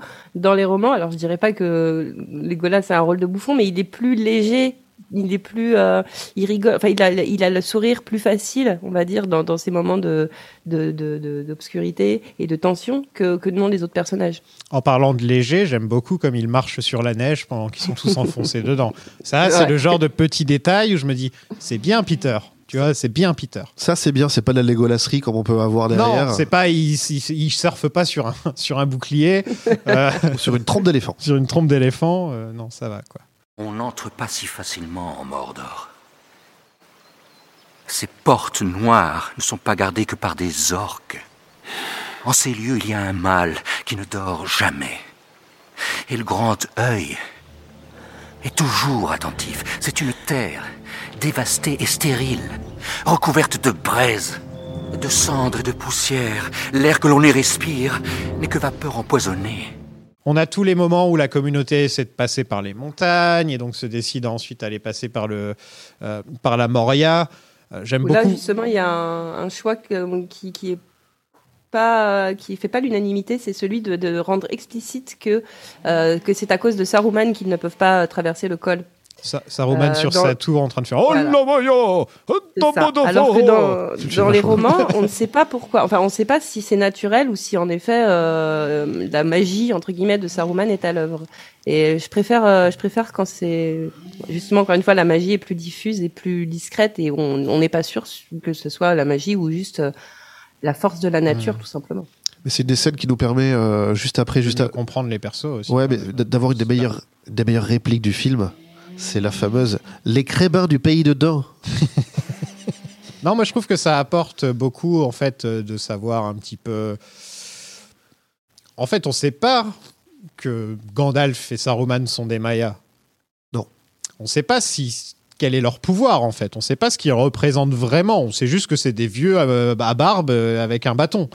Euh, et là, enfin, d'avoir Saruman qui montre l'étendue de ses pouvoirs, je trouve que c'est quand même intéressant. Surtout que Saruman est décrit pour sa voix. On appelle Ouais. ça la voix de Saruman. Exactement. Et c'est la meilleure scène un pour des ça, chapitres. Et du coup, c'est une interprétation libre, mais qui fonctionne. C'est- Je crois que c'est une des hypothèses, euh, mine de rien, du- dans le livre. Oui, oui. Mais justement, ce que je trouve intéressant, c'est que ça ne soit pas euh, que ça reste une hypothèse en fait.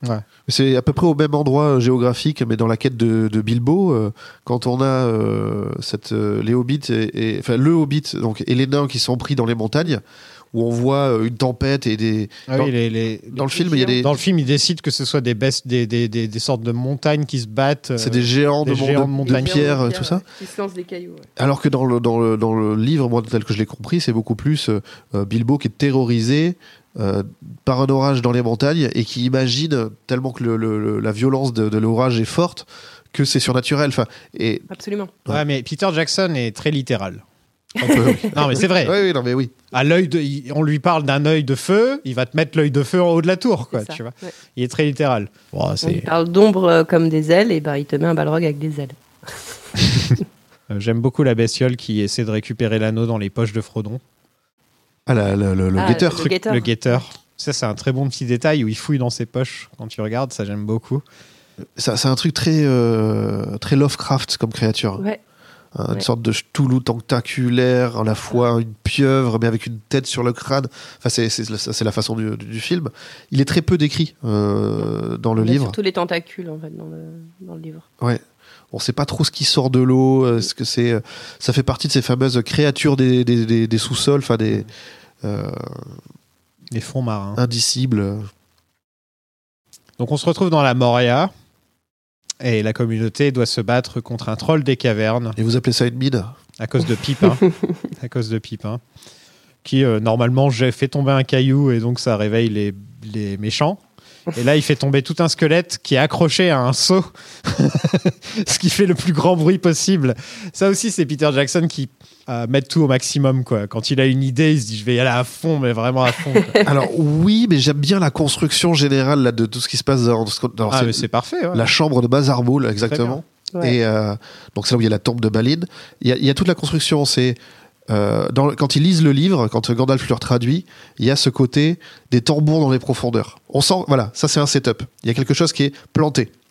Après, il y a cette phase où il y a Pippin qui recule, qui est apeuré par le récit, qui s'imagine, là, là, si ça nous était arrivé à nous, mais euh, et du coup, il fait cette bourde. La réaction de Gandalf, avec cette fameuse full of a took, euh, jetez-vous avec, la, pro- la prochaine fois, ça nous évitera d'avoir à supporter votre. Enfin, je sais plus ce qui lui sort, mais une punchline. euh, McKellen est génial dans ces scènes. et on entend le truc qui tombe, les échos, la réaction des gens, et ça n'en finit pas. Et tu là, crois que c'est ce fini? blanc. Et là, tout d'un coup,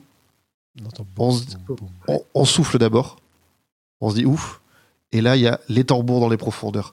Et du coup, tout ce qui avait été mis en place A un paiement derrière. Et, et donc, ça fonctionne hyper bien. À cause de Batman v Superman, je suis obligé de penser à Doomsday quand je vois le troll des cavernes. Ce qui ressemble exactement au méchant dans Batman v Superman. Euh, Gimli est très très bien dans cette scène, je trouve. euh, justement, il y a encore un nain qui respire dans la Moria. Justement, il a ce genre de moment-là que Legolas n'a pas, tu vois. J'aurais aimé que là, il sorte sa phrase en, en Kouzdoul, donc en leur langage des nains. C'est vrai que c'est dommage qu'on n'entende pas plus parler en, en nain, quoi. ouais. Oui, mais les nains ne parlent pas le langage des nymphes de- quand ils ne sont pas entre que entre eux. Ah. C'est un langage secret. Mais pourtant, Ah. euh, pour- pourtant, Pauline, tu me, tu me corriges si je dis de bêtises, mais il me semble que c'est la, il y a un cri de guerre que Gimli pousse, enfin crie régulièrement au fur et à mesure de l'aventure, et là, ça aurait été peut-être une bonne occasion de le glisser. Oui, c'est vrai.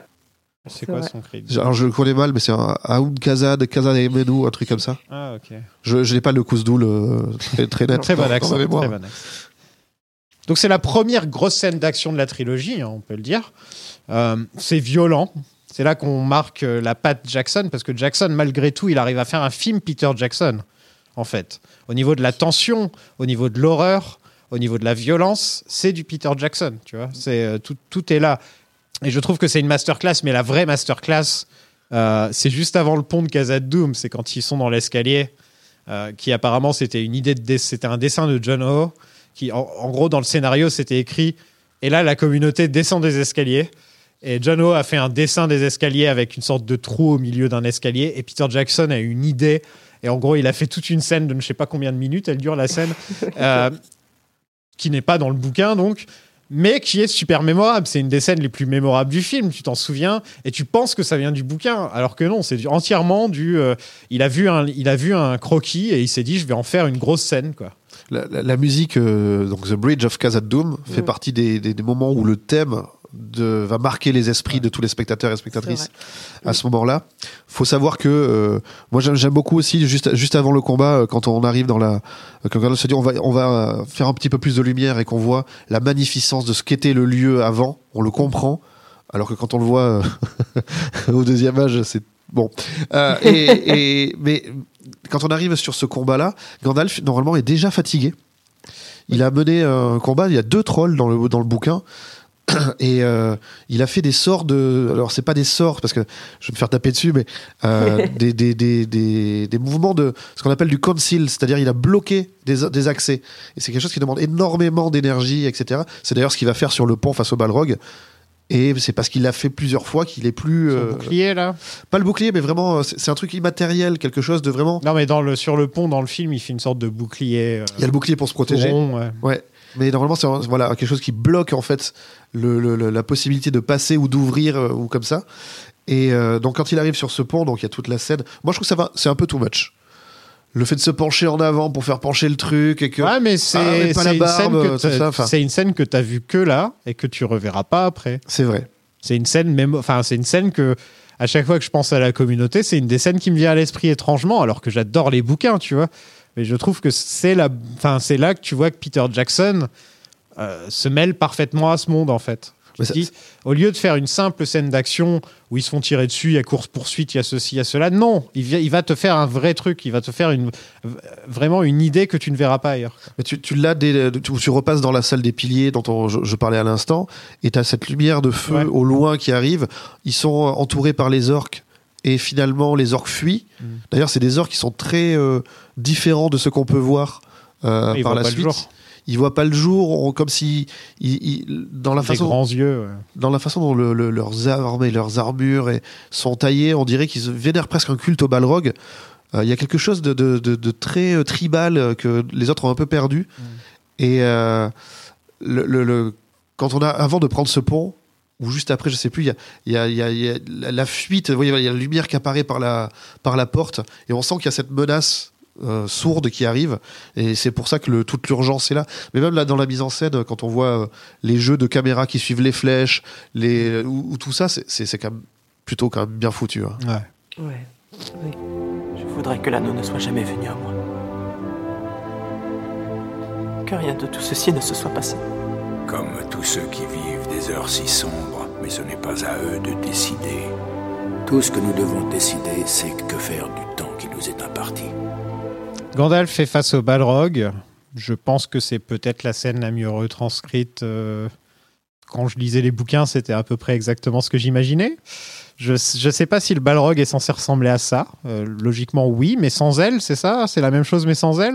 Euh, bah en fait justement on revient à comme je disais le fait qu'il pas que Tolkien ne décrive pas Sauron physiquement en fait c'est un peu la même chose du Balrog c'est on, on a surtout euh, il parle d'une forme il parle d'ombre il parle d'un être mais on n'a pas de description concrète et à chaque fois c'est plus des impressions. C'est on n'est jamais sûr si c'est euh, la lumière le feu la fumée qui donne l'impression qu'il a des ailes ou qu'il a des cornes ou euh, ou alors s'il en a vraiment et, euh, et c'est l'horreur indicible en fait qu'on ne peut pas décrire. Et, et moi, je suis assez friande justement de, de, de cette euh, de ce refus de décrire les les principaux antagonistes pour plutôt laisser euh, aux lecteurs et aux lectrices le- la volonté de se projeter. Alors évidemment, dans un film, euh, il faut qu'il y ait du visuel, hein, il faut qu'il y ait du concret. Mais euh, je trouve que leur Balrog, il est un peu trop, euh, il est très réussi, mais il est trop imprégné de, de judéo-christianisme. Quoi. On a l'impression un peu de voir un démon euh, de la Bible. Ouais, c'est c'est le Euh, diable. quoi. Ouais. Qui me gêne un petit peu. Il a le les coup. cornes, il a la couleur, il a. Ouais, ouais. C'est vrai que c'est vrai que maintenant. que tu Moins dis- explicite, tant vraiment. quoi. Surtout que le, le pers- enfin, la- la- la- cette créature, le Balrog, euh, au fil et à mesure des écrits, a changé. Tolkien a encore changé d'idée. Au départ, il y en a que, il y en avait des, des- des- des- des- des dizaines et voire des centaines, et au final, il y en avait plus- peut-être beaucoup moins, mais beaucoup plus balèzes. Donc, euh, on ne sait pas trop au moment où, euh, enfin moi en tout cas, je- quand le, le, le- le Seigneur est écrit, je sais pas à quel moment de sa conception du Balrog Tolkien est. Il y en avait déjà plus. Enfin, ils étaient déjà réduits en nombre. Mais, euh, Ouais, ok. bon, quand même, il pouvait quand même y avoir des armées au premier âge, mais pas au troisième âge. Ouais, là, c'est un des derniers Balrog qui restent, là, en gros. Les Sans autres dorment, le en tout dernier. cas. Ouais, les autres dorment. Sans doute le dernier, ouais. Les autres sont dans Rings of Power. et- Mais c'est sans doute le même, tu sais. D'ailleurs, c'est un truc que j'aimais pas aimer dans Rings of Power, en, en dehors de tout le reste. Euh, c'est euh, le fait qu'ils réutilisent exactement le même design de Balrog. Justement, je me suis dit, c'est dommage de pas essayer de tenter un autre truc, de sortir, de se dire, ah là, on peut se permettre. Euh, on va, on, on va, on n'est pas obligé de faire le même Balrog. Il y a aucune raison pour qu'on fasse le même Balrog. Et euh, à part pour le mettre en fin de trailer pour donner envie aux gens de regarder la série. Mais en dehors de ça, Euh, je trouvais que c'était un peu dommage. En plus, comme tu le dis, il, y a- il est tellement pas décrit que tu peux en faire ce que tu veux, le Balrog, en fait. Donc, Absolument. C'est le, même en moins bien en plus. Ah ouais Ouais. On va se prendre Jeff Bezos, il va nous foutre un procès. Désolé. La communauté se rend Lothlorien, ça c'est toujours pareil, hein, la traduction, on est d'accord.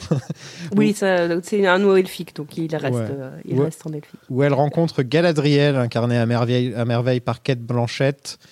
Encore un excellent casting, hein, là il n'y a rien à dire. Quoi. C'est, euh, Et son mari. Elle est... Alors oui, par contre, là, euh, il a à redire sur euh, Celeborn. Oui, mais au moins il est là.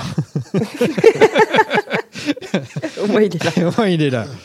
Euh, elle, elle est parfaite, euh, mystérieuse, inquiétante. Elle fait peur par moments Mm. quand elle est en train de regarder Frodon et qu'elle qu'elle parle dans sa tête. Frodon. Enfin, euh, Les regards en coin aussi. c'est fou comme euh, elle peut avoir le sourire rieur avec les petites, les petites rides au coin des yeux et tout. C'est le ca- c'est un des castings les plus parfaits au niveau des elfes. Et c'est pour ça que c'est un peu difficile de caster quelqu'un pour la jouer jeune. C'est, c'est- c'est- c'est- enfin, pour moi, c'était limite impossible. C'était un de ces castings. En plus, tu me jeune, dis, on va, on, on va Elle- recaster. Elle avait, elle avait déjà oui, des en plus, c'est vrai. au moment du C'est vrai, en plus, c'est complètement con. Euh, on va me dire, on va recaster Arwen, tu vois, je ferais, ah ouais, ok, Arwen, je peux comprendre. On va recaster Legolas, je ferais, ah ouais, ouais. Par contre, Galadriel, là, j'ai un peu plus de mal à me dire. euh, Mais oui, c'est- c'est- et comme le souligne euh, Pauline, elle a extrêmement raison.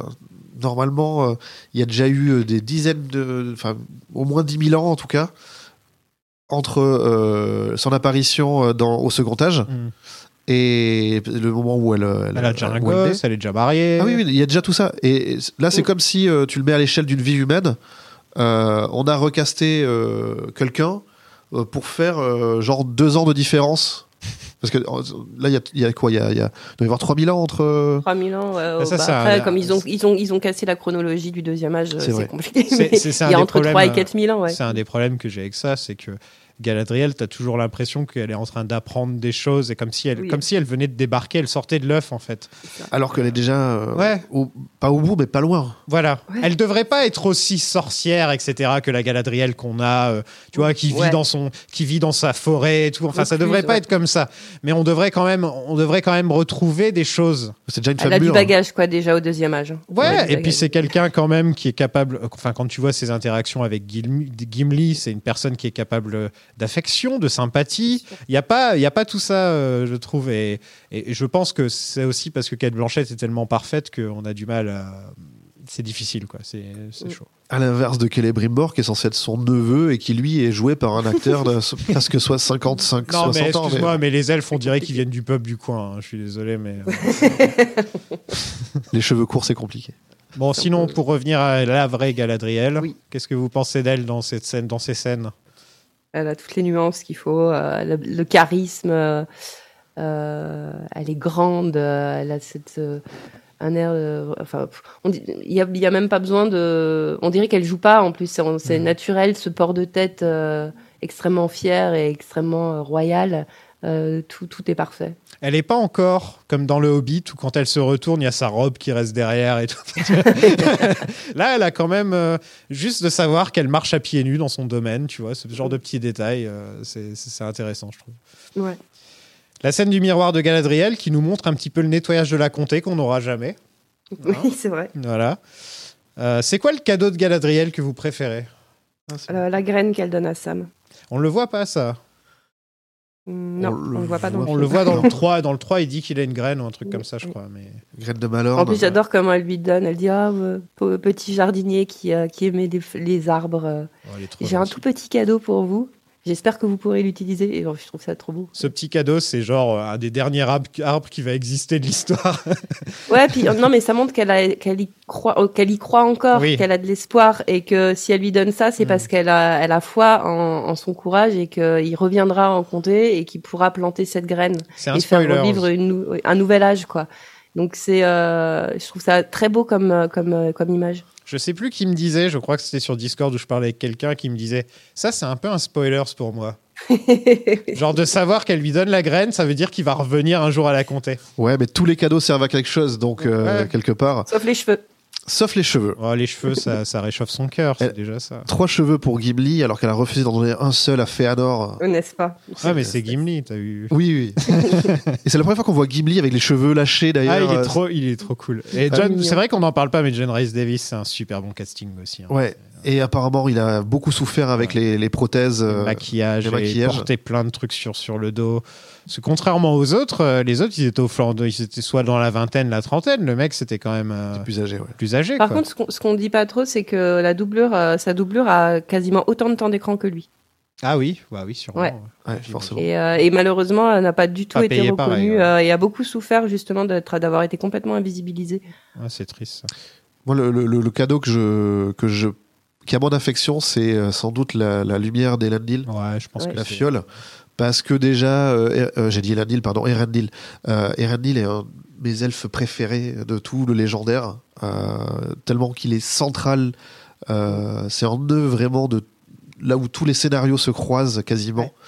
Et, et, et du coup, euh, d'avoir euh, ce, ce- ce symbole euh, à la fin, fin, fin de la chronologie, je trouve qu'il y a quelque chose qui est vraiment important pour euh, inscrire l'ensemble de l'aventure dans le- l'ensemble euh, global. Enfin, tu vois, il y, a- une espèce de. Alors que j'aime beaucoup cette, cette, euh, notion-là et de fait de, de, le rattacher à un elfe aussi emblématique que Erendil. C'est vrai. Et là aussi, on revient sur l'espoir parce que Erendil est le, le symbole de l'espoir avec Aragorn, euh, des, euh, des héros qui, euh, qui symbolisent, euh, qui symbolisent l'union entre les peuples et, euh, et, et, et ce que cette, cette union entre les peuples est capable de, de, de, de faire, euh, de mener euh, les gens vers le bien, quoi. À la place d'un seigneur des ténèbres, vous aurez une reine Non pas ténébreuse, mais aussi belle et terrible que l'aurore, aussi traîtresse que la mer, plus forte que les fondements de la terre. Alors tous m'aimeront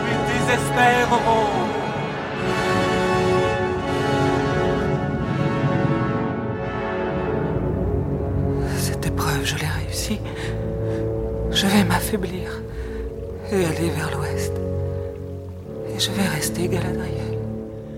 La communauté part en bateau, poursuivie par les Urukai de Saruman. C'est vrai qu'on a oublié de dire, mais Saruman se la joue euh, scientifique fou euh, de la Hammer, a créé son propre. euh, a mélangé, il mélange quoi déjà Les gobelins et les, et les orques, hein, c'est ça qui fait Alors, euh, en fait, les dans les, dans les textes de Tolkien, quand il s'avait penché sur l'origine des orques, euh, il a écrit qu'il est possible que Saruman ait aussi euh, fait des, euh, euh, en sorte qu'il y ait des, des, des mélanges euh, entre humains de la Dunland et orques. Ah, Les hybridations. ouais. Euh, Sauron aussi en faisait en Mordor, mais Saruman a fait ses propres, euh, ses propres petits mélanges, euh, ses propres co- cocktails de son côté. Par contre, je suis moins fan euh, de la manière dont on voit naître les orques, là, les Urukai, pardon, euh, en- en- à Isengard. là, ouais. Euh, puisque bah là, encore une fois, euh, on a, euh, on a une, euh, une version, euh, enfin une, une, euh, une vision de comment naissent les orques qui euh, n'existe pas dans les ouvrages où on sait pas trop, mais visiblement, comme il y a des, des unions euh, hommes-orques, tout semblerait naturel. Parce que dans le Ouais. film, ils te disent clairement que c'est des orques et des gobelins. hein. Mais en fait, les orques et les gobelins dans le Gandalf légendaire, qui c'est la même chose. moment. C'est ça euh. qu'il faut comprendre. Oui, c'est ça. C'est que. Non, on te fait une- dans les films, on te fait une grosse différence parce que les gobelins, on les voit dans le premier Hobbit, par exemple. Et les orques, c'est ceux qu'on voit dans, tout le, reste- dans tous les films. Et les Urukai, c'est les grands baraquets. Sauf que les, les seules vraies différences, c'est les Uruk. Enfin, les Urukai, exactement, parce qu'Uruk, c'est un. Uruk, ça veut dire orque. Ça veut dire orc. C'est euh, une sorte de titre honorifique pour les plus balèzes, en gros. Ça. Euh, mais ceux de Saruman, les Uruk-hai, leur vrai truc en plus, euh, à part d'avoir des dreads et, et des armures plutôt stylées, non, c'est de pouvoir marcher au soleil. Oui, c'est ça Ouais. aussi. ouais. C'est pour ça que c'est bien, ça vient sans doute d'un métissage orc et humain. En tout cas, euh, c'est comme ça que Tolkien sont hyper contradictoires ces textes sur les orques, euh, sur l'origine des orques, parce qu'il était jamais satisfait euh, de, de, de- Il y avait toujours un truc qui allait pas, mais euh, il a, il a été écrit quand même que les Urukai, euh, c'est, euh, c'est un mélange orc et humain de, de la Dunland. Et d'ailleurs, euh, je parlais tout à l'heure des traîtres à, à, à Brie, euh, qui Ouais. étaient là pour Saruman. Il y a euh, une- quelque chose qui est suggéré dans, le, dans les Il y écrits. en a, il y en a, y en un mec, ouais. Il y aurait un mec qui serait un, un peu orquish, mais de l'autre côté, c'est-à-dire plus humain, mais avec quelques chromosomes d'orque, et que du coup, euh, enfin voilà, il y a quelque chose comme ça déjà à- qui était amorcé, et donc quand, on, re- quand on arrive là, on se dit, ok, c'est. Ah, ok. Absolument. Le passage de l'Argonath, euh, sublime. Magnifique. Et, et du coup, je, je comprends euh, mieux avec euh, le, le- ce que indiquait Pauline euh, sur le fait que euh, il y aurait quelque chose de l'Égypte au Gondor, ces statues démesurées. Mm. Il y a, et je, je le comprends maintenant, et c'est ce truc que j'avais jamais, euh, qui était jamais passé euh, à travers mon esprit. Et crois-moi que je vais aller faire des recherches là-dessus. Mais non, c'est sublime. D'ailleurs, euh, c'est qui les deux? C'est Isildur, c'est sûr. À côté, c'est Elendil ou c'est Anarion? Je ne sais plus. Et parmi les, Moi, je c'est Anarion, si je me trompe. mais je me suis vraiment posé la question, euh, notamment pour euh, quand il n'y avait pas Anarion dans la série. euh, Je crois que c'est ça. et je me, je me disais, mais euh, c'est dommage parce qu'il est sur la statue quand même. Isildur et Anarion. Ok. Ok, donc. euh, Donc les deux rois, quoi. et donc Les frères aussi, non? Et frère, Ouais. tout à fait. Putain, je m'en souviens de tout ça quand même. Mais c'est sublime quand on voit la démesure de cette statue. Et en plus, c'est l'une des premières fois où on a le thème de la communauté euh, qui, est, euh, qui transcende. C'est la- le morceau s'appelle The Ring of Sooth. Euh, et donc Ouais. euh, là, il se passe vraiment quelque chose de, bah, de aussi grandiose que ces statues. Quand on voit le film, là, euh, il y a. il y a- C'est un, des grands moments. Parlons du personnage le plus humain du film, qui est sûrement le plus susceptible au pouvoir de l'anneau justement par son humanité, qui euh, est vendu comme le potentiel traître de l'équipe, mais qui en fait est tellement imparfait que il a des qualités, il a des défauts, il a des rêves. Je trouve que la plupart des personnages du Seigneur des Anneaux ont- sont un peu dans un archétype. Euh, et je trouve que Boromir, en l'occurrence, euh, ne rentre dans aucune catégorie. Il aurait, très simple, il aurait très facilement pu être le traître, il aurait très pu, être le lâche, euh, mais au final, il représente tout ce qui fait un être humain un être humain, en fait. Ouais. Euh, et d'ailleurs, je trouve que la version longue donne beaucoup plus euh, Ah ses lettres de noblesse à Boromir que, que la version courte. Et Sean Bean est excellent. Et, et Boromir, c'est un personnage, à chaque fois que je redécouvre le film, je, je me rappelle. J'ai j'ai tendance à, à, à- à chaque, à chaque relecture euh, du film. Ça se dit ça Relecture du film Ouais. ou visionnage du livre Visionnage du. ouais, voilà. Euh, non, non, à chaque fois que je revois les films, je me dis Ah, mais si Boromir n'était pas mort Mm. Ça fait partie des. des, des, des, des- des, euh, Et si Legolas était mort à sa place Mais là, on a vraiment un truc hyper important pour euh, le- le- la suite du récit. C'est non, c'est un, un des personnages que j'aime énormément. L'impact qu'il a sur Faramir, sur Denethor, euh, puis même, Et je même pense, sur sur, Ara- sur Aragorn, sur parce que Sur Aragorn, ouais. Euh, Aragorn, oui, sur Merry et Pipin, bien sûr, mais c'est là que Merry et Pipin se rendent compte que, bon, en fait, on n'est plus là pour rigoler, en fait, quoi. Alors que Arag- Aragorn, c'est le moment où il se rend compte, j'ai un peuple derrière moi, j'ai des frères derrière moi, il faut pas que je les déçoive, il faut que je devienne le roi. C'est ce moment-là, le moment où, où euh, Boromir lui dit que euh, mon capitaine, mon roi, c'est le moment où, dans les films, Aragorn se rend compte que, ok, je vais être le roi, c'est le déclic, en fait. Et, et ça, c'est une très bonne idée de Jackson aussi, hein, quand même, mine de rien, d'avoir ajouté ce petit moment où, en fait, c'est la mort de Boromir qui, qui, qui sert de déclencheur pour Aragorn. Ouais. Et d'ailleurs, c'est euh, à la fin du, de la communauté de l'anneau, mais dans le livre, c'est au début du livre suivant.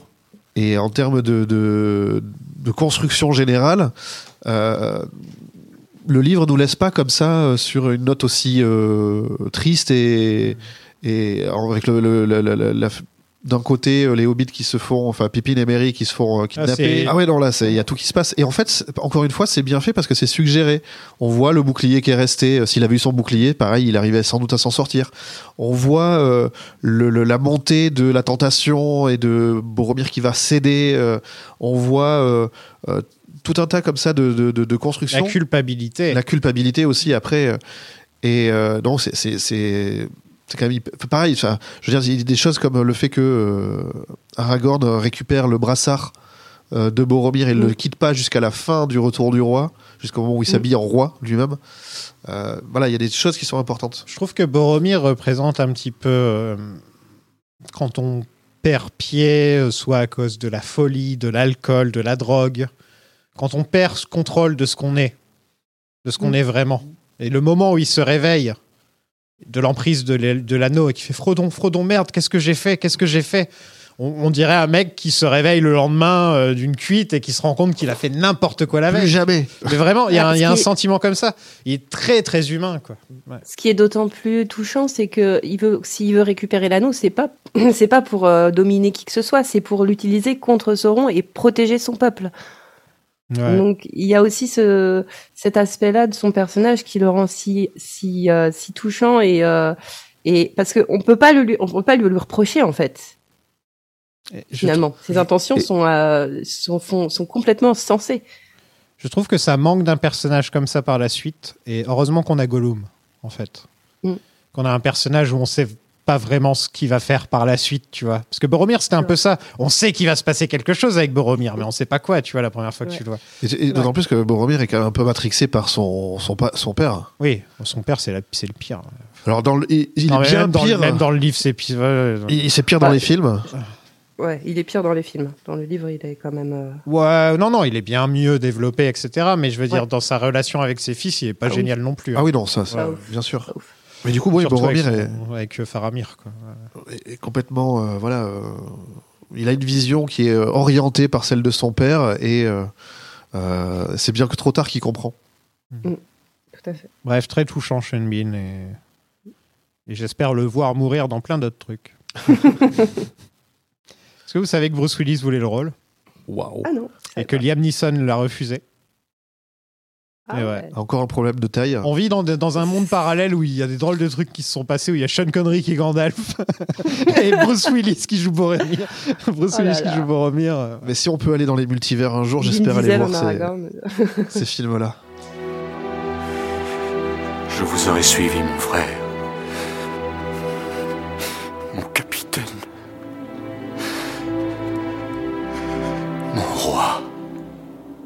Réalisant qu'il doit porter son fardeau tout seul, Frodon décide de partir tandis que Merry et Pipin se font enlever par les Urukai.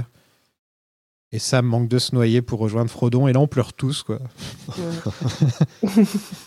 Il m'a dit de pas vous laisser partir, monsieur Frodon. Et c'est là où on a la, la, la On voix de mérite, Gandalf ouais. qui revient aussi. euh. On- Ah oui. Ouais mais on mérite pas Sam. non mais c'est vrai, on le mérite pas, c'est un petit ange.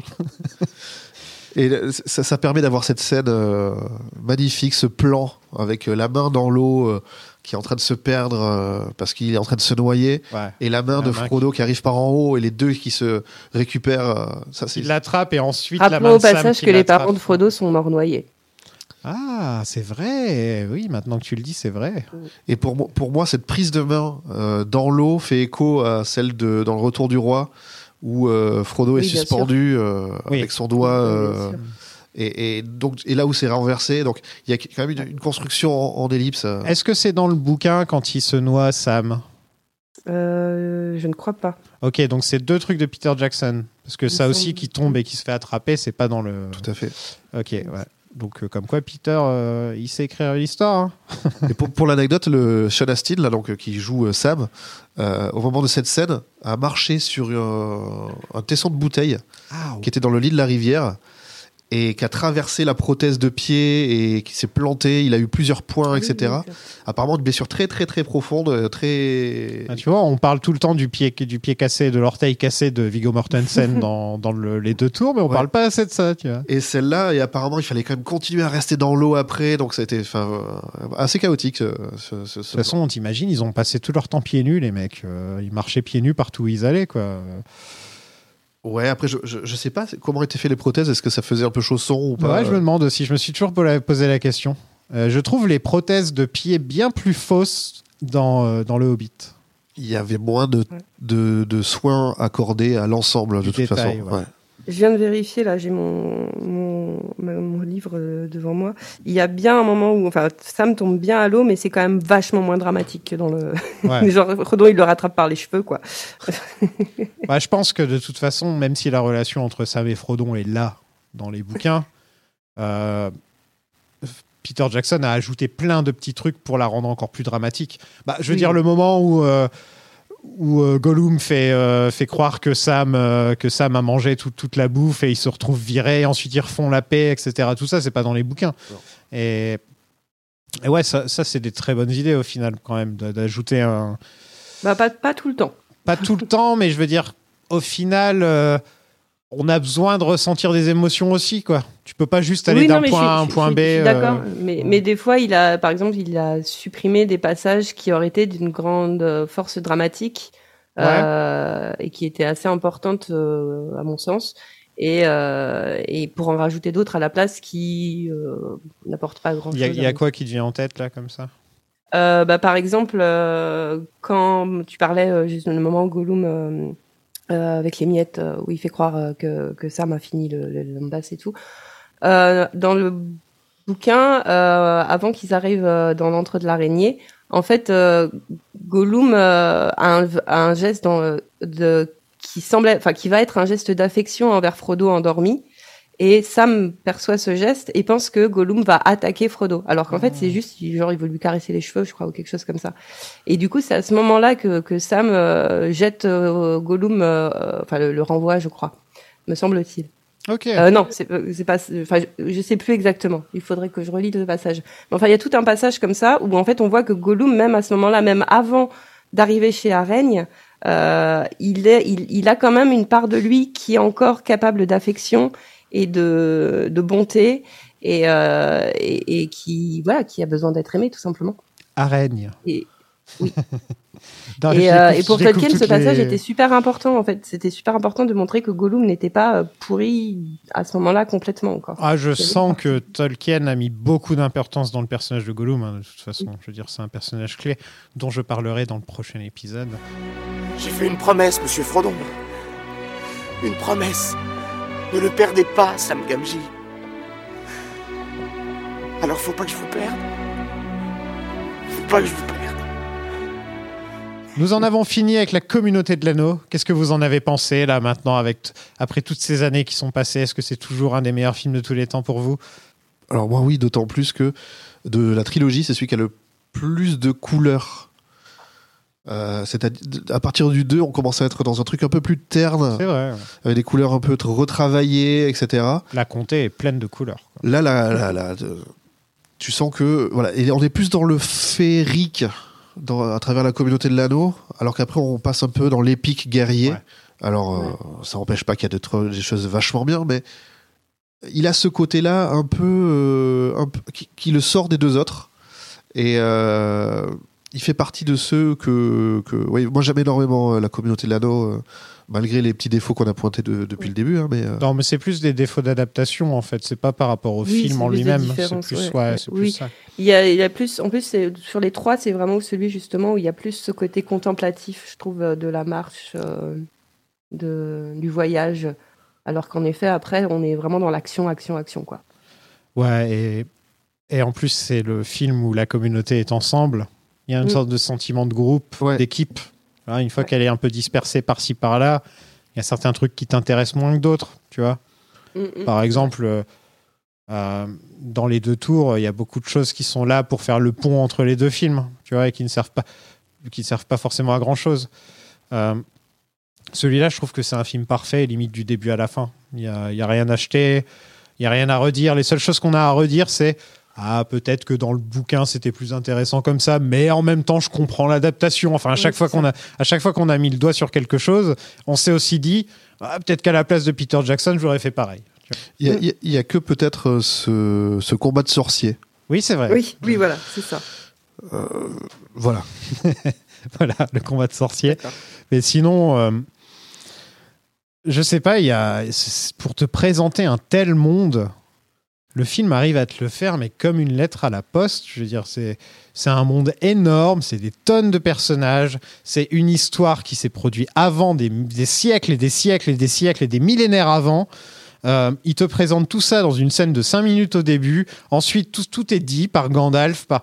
Et, et ch- chaque, chaque race, chaque culture est différente. Tu peux pas comparer un hobbit à un elfe. Enfin, tu vois, et tu as, limite envie de, quand tu vois ce film, de faire ah j'ai envie de j'ai envie de refaire le j'ai envie d'aller en Nouvelle-Zélande et de et de revoir tous les décors. Bon le problème c'est qu'il y a plus que les décors des Hobbits, mais euh, c'est l'envie que tu as envie t'as envie de refaire le chemin de la de la communauté. Tu as envie d'aller à la Moria même si tu te dis ah je vais rien voir. non, et puis ce qui est surtout génial, c'est que pour beaucoup de monde, ça a donné envie de lire les livres. Aussi oui, c'est Et ça, ça- qui est important. Et moi, je fais partie de, de- de- de ces lecteurs-là hein, qui. euh, Oui, moi aussi. ouais. voilà, j'aimais bien le Seigneur des Anneaux euh, de loin, en me disant c'était peut-être un truc un peu vieillot. euh.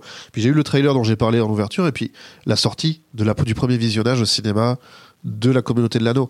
Et euh, en sortant de là, euh, c'est là que j'ai commencé à, à- à- à tout lire. Tout lire, mais pas que le Seigneur des Anneaux. Évidemment, j'ai commencé par là, mais après, je suis allé très très loin dans tout ce qui pouvait exister, etc. Je suis passé en anglais pour aller plus loin encore. Donc il y a- y, y vraiment eu. euh, Ça se lit en anglais Tolkien. hein, Ah, là, il faut lire la nouvelle traduction de Daniel Lozon, c'est elle est excellente. Non mais par exemple le Silmarillion c'est un peu. enfin, Ah bah la nouvelle traduction de Daniel Ok, Lozon, elle est excellente. Je la trouve même encore mieux sur le Silmarillion que sur euh, le Seigneur. Euh, mais c'est totalement subjectif parce que la traduction est extrêmement bien faite. C'est juste que moi j'ai beaucoup de mal à changer les noms. Ouais, je peux comprendre. Euh, Il y a une- si- charge affective derrière. euh, C'est ça. Même s'ils sont beaucoup plus fidèles à ce que voulait Tolkien. Moi je suis habitué au nom en anglais ça fait que des Et années, voilà. des années. Moi c'est pareil. Du coup, euh, pareil, les films je les regarde qu'en VO. euh, Enfin, donc Pour non non vraiment si euh, quitte à relire le Seigneur des Anneaux ou le Silmarillion ou même le Hobbit, euh, je recommande euh, le travail de mon confrère. Ouais, c'est bien en plus, franchement, d'avoir eu cette initiative aussi de, de respecter le texte, tu vois, de se dire bon, on a un peu merdé la première fois qu'on l'a fait, on est un peu parti, euh, un peu, on est un peu parti trop dans le franco-français. On va, euh, on va respecter l'œuvre. C'est un truc très anglais, on va le respecter tel quel, quoi. oui, puis surtout que pour le coup, avec Daniel Lozon, c'est quelqu'un qui connaît sur le bout des doigts euh, Mm. les livres, euh, le légendaire. euh, donc, euh, c'est cool. très agréable. Du coup, ça rend la, ça rend le- la traduction extrêmement cohérente et extrêmement agréable. et surtout il y a plus d'erreurs. Oui, il il devrait d'erreur. pas s'appeler euh, Frodon Paquet. Des crébins du pays de Dain. Bon bah merci beaucoup à vous deux d'être euh, d'être venus euh, pour parler de ce film pendant longtemps. On a merci fait un long épisode. On peut vous retrouver où, Pauline? On peut te retrouver où? Dans vos librairies, euh, puisque je travaille beaucoup avec les éditions Albert Michel, euh, pff, Albert Michel, oui aussi, mais avec Bourgois pour Tolkien en tout cas.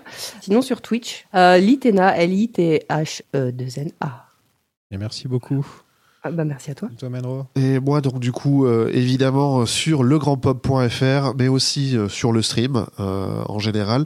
Et euh, personnellement, sur les réseaux sociaux, c'est at menro, M-E-N-R-A-W, sur tous les réseaux sociaux.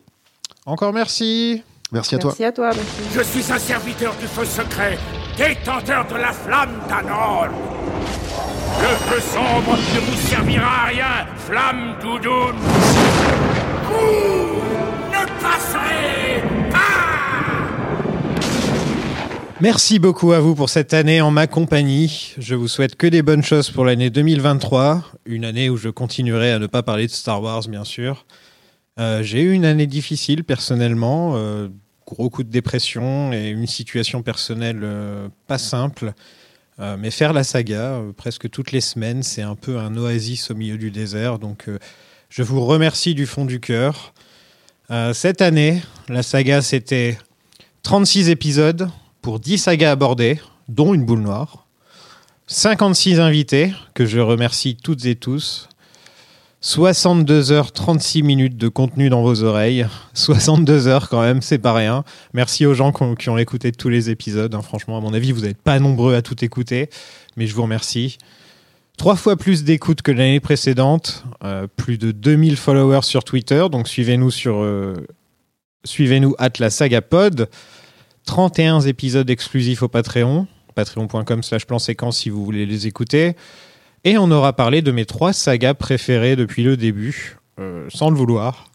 Donc je vais essayer d'en trouver des nouvelles, parce que Rocky, Matrix et Le Parrain, et Le Seigneur des Anneaux, en fait il y en a quatre, c'était un peu mes sagas préférées. Donc là il m'en reste plus beaucoup, j'espère que, j'espère que je vais en trouver d'autres. hein. Essayez de m'en trouver d'autres, envoyez-moi un message avec une saga qui pourrait me plaire. On sait jamais, il y en a peut-être une que j'ai ratée. C'est aussi la première année que je fais un podcast entièrement en solo. Euh, Jusqu'à présent, j'avais toujours un co-animateur ou deux à mes côtés. Euh, J'espère que je m'en suis pas trop mal sorti euh, et que vous avez pu supporter ma voix. C'est pas toujours simple de tout gérer, notamment l'organisation des épisodes et le montage aussi. Mais je crois que je commence un peu à trouver mon rythme. Je me suis permis de faire des pauses entre les grosses sagas pour trouver les meilleures personnes. Et je pense que c'était pas une mauvaise idée. Euh, ça m'a permis de vraiment euh, déjà faire plus de recherches, regarder les films plus de fois, écouter les commentaires audio et, aussi trouver les invités et essayer de m'adapter à leur emploi du temps. Ce qui n'est pas toujours simple. C'est ça le plus compliqué dans le podcast, à vrai dire. Parce que quand même, 56 invités, c'est 56 emplois du temps. Voilà. Avant de vous quitter, je voulais lancer un grand merci aux gens du Patreon qui, qui me permettent de faire survivre et, euh, et développer le podcast, euh, ainsi que me nourrir parfois. Hein, je ne vais pas mentir. Je suis franchement heureux de, de, voir que vous êtes désormais plus de 200 à participer. Quand j'ai lancé le Patreon, je ne pensais pas qu'on en arriverait là euh, un jour, mais j'espère qu'on va continuer à rire et apprendre ensemble parce que c'est un peu pour ça que j'ai créé le podcast, pour apprendre en riant. Euh, je trouve que c'est un, bon moyen d'apprendre et je ne dis pas que tout ce que je dis est forcément factuellement correct, mais on essaie d'apprendre des choses. J'aime écouter des personnes passionnées, euh, surtout quand elles s'émerveillent devant leurs œuvres préférées. Euh, et j'ai appris énormément de choses depuis le début du podcast. Et c'est vraiment une grande raison de pourquoi je fais des podcasts, à vrai dire. Euh, quand j'ai créé Bond's Planning en 2016, euh, c'était pour comprendre pourquoi Bond a réussi à survivre à autant d'époques. Euh, pour Lynch Planning, c'était pour essayer de comprendre l'œuvre de Lynch et analyser Twin Peaks. pour Marvel Initiative et DC Alternative, je voulais apprendre pourquoi, bah, pourquoi l'univers Marvel a aussi bien fonctionné avec notre époque. donc le but a toujours été d'apprendre. et en plus, on se marre la plupart du temps quand on discute, donc c'est plutôt, c'est plutôt agréable, je pense. La saga, je voulais un peu que ce soit euh, un idiot euh, et des gens qui s'y connaissent. Un peu une sorte de dîner de cons et c'est moi le con en fait. C'est moi qui pose des questions cons et les gens euh, me disent c'est un peu con ce que tu dis. c'est comme ça que je l'avais imaginé. Je voulais aussi remercier très très fort les plus gros contributeurs sur le Patreon, les very importantes patous qui donnent 10 euros ou plus sur le Patreon. Alexis Touk, Aurélien Bombadil, Claire Saquet, Damien Gamji, Loba le multicolore, Louis la flamme doudoune, Michel Brandbouc, Rémi fils de Gloin, Lizzie l'elfe des bois, Aurélien Fierpied, Océane Fierpeton, Renato Elessar, Romain Grandpas, Seb de Besace, Ced, fils d'Aratorn, Sélim, le roi sorcier d'Angmar, Yann, la flamme de l'Ouest, Luna Ondumiel, Béa et Barbara, les Palantir, et bien sûr, Gérard le Précieux. Patreon est une plateforme de financement participatif où vous pouvez donner une contribution en échange de plein d'épisodes bonus. Euh, on parle de films en rapport avec les sagas, de séries télé. J'ai aussi un podcast perso où je parle de beaucoup de sujets différents. Vous pouvez retrouver les archives de Bond's Planning, par exemple, les archives de mes, de live Twitch. Euh, donc en gros, euh, encore plus de contenu que ce que je vous ai donné cette année, gratuitement. Voilà, donc euh, n'hésitez pas, si vous voulez m'aider à en profiter avec du contenu bonus, euh, c'est sur patreon.com slash plan séquence. Et encore un grand merci à tous les patous. Mais si vous n'avez pas les moyens et que vous voulez quand même me filer un coup de pouce, bah parlez du podcast à vos amis cinéphiles. Euh, ouais, parlez de nous sur Twitter, parlez de nous sur Facebook. Laissez un petit 5 étoiles sur sur Apple Podcast ou sur Spotify, laissez un petit message sympa qui me réchauffera le cœur. Enfin voilà, il y a, d'autres moyens de, filer un coup de pouce à des créateurs que de leur donner de l'argent. Même si je vais pas mentir, ça aide, hein, clin d'œil, clin d'œil. Et vous pouvez aussi rejoindre la communauté d'auditeurs sur Discord, où on parle de saga, mais pas que. Donc euh, viendez, euh, le lien est dans la description. Il y a quoi? Il y a entre 400 et 500 personnes sur le Discord, si je me trompe pas. Donc euh, n'hésitez pas à venir, franchement. Euh, plus on est de fous, plus on rit. L'année prochaine, je vous parlerai du Seigneur des Anneaux, les deux tours, la suite de la trilogie du Seigneur des Anneaux, de Peter Jackson. Un gros morceau encore une fois. Et là, euh, je pense que je vais l'enregistrer euh, début janvier, parce que je vais peut-être me prendre euh, des petites pauses de, de Noël. Je vais l'enregistrer début janvier et je vais essayer de sortir les deux tours et le retour du roi avant de partir pour 10 jours. Donc je vais vraiment essayer de... Là, par exemple, j'ai vraiment tout fait pour que l'épisode de la communauté de l'anneau arrive pour Noël. C'était parce que, bon, le Seigneur des Anneaux, c'est Noël. Hein. Voilà, ça sortait tous les ans à Noël, donc c'est une sorte de tradition. Et donc j'ai vraiment tout fait pour que l'épisode de la communauté sorte à Noël. Mais par contre, je sais pas si je vais pouvoir sortir les épisodes d'après tout de suite, euh, parce qu'il faut encore que je trouve euh, les bons invités qui sont disponibles surtout. Mais voilà, euh, un grand merci à vous pour cette année 2022. C'était un plaisir de la passer avec vous. Et je vous souhaite de très bonnes fêtes de fin d'année et une bonne année. À la prochaine!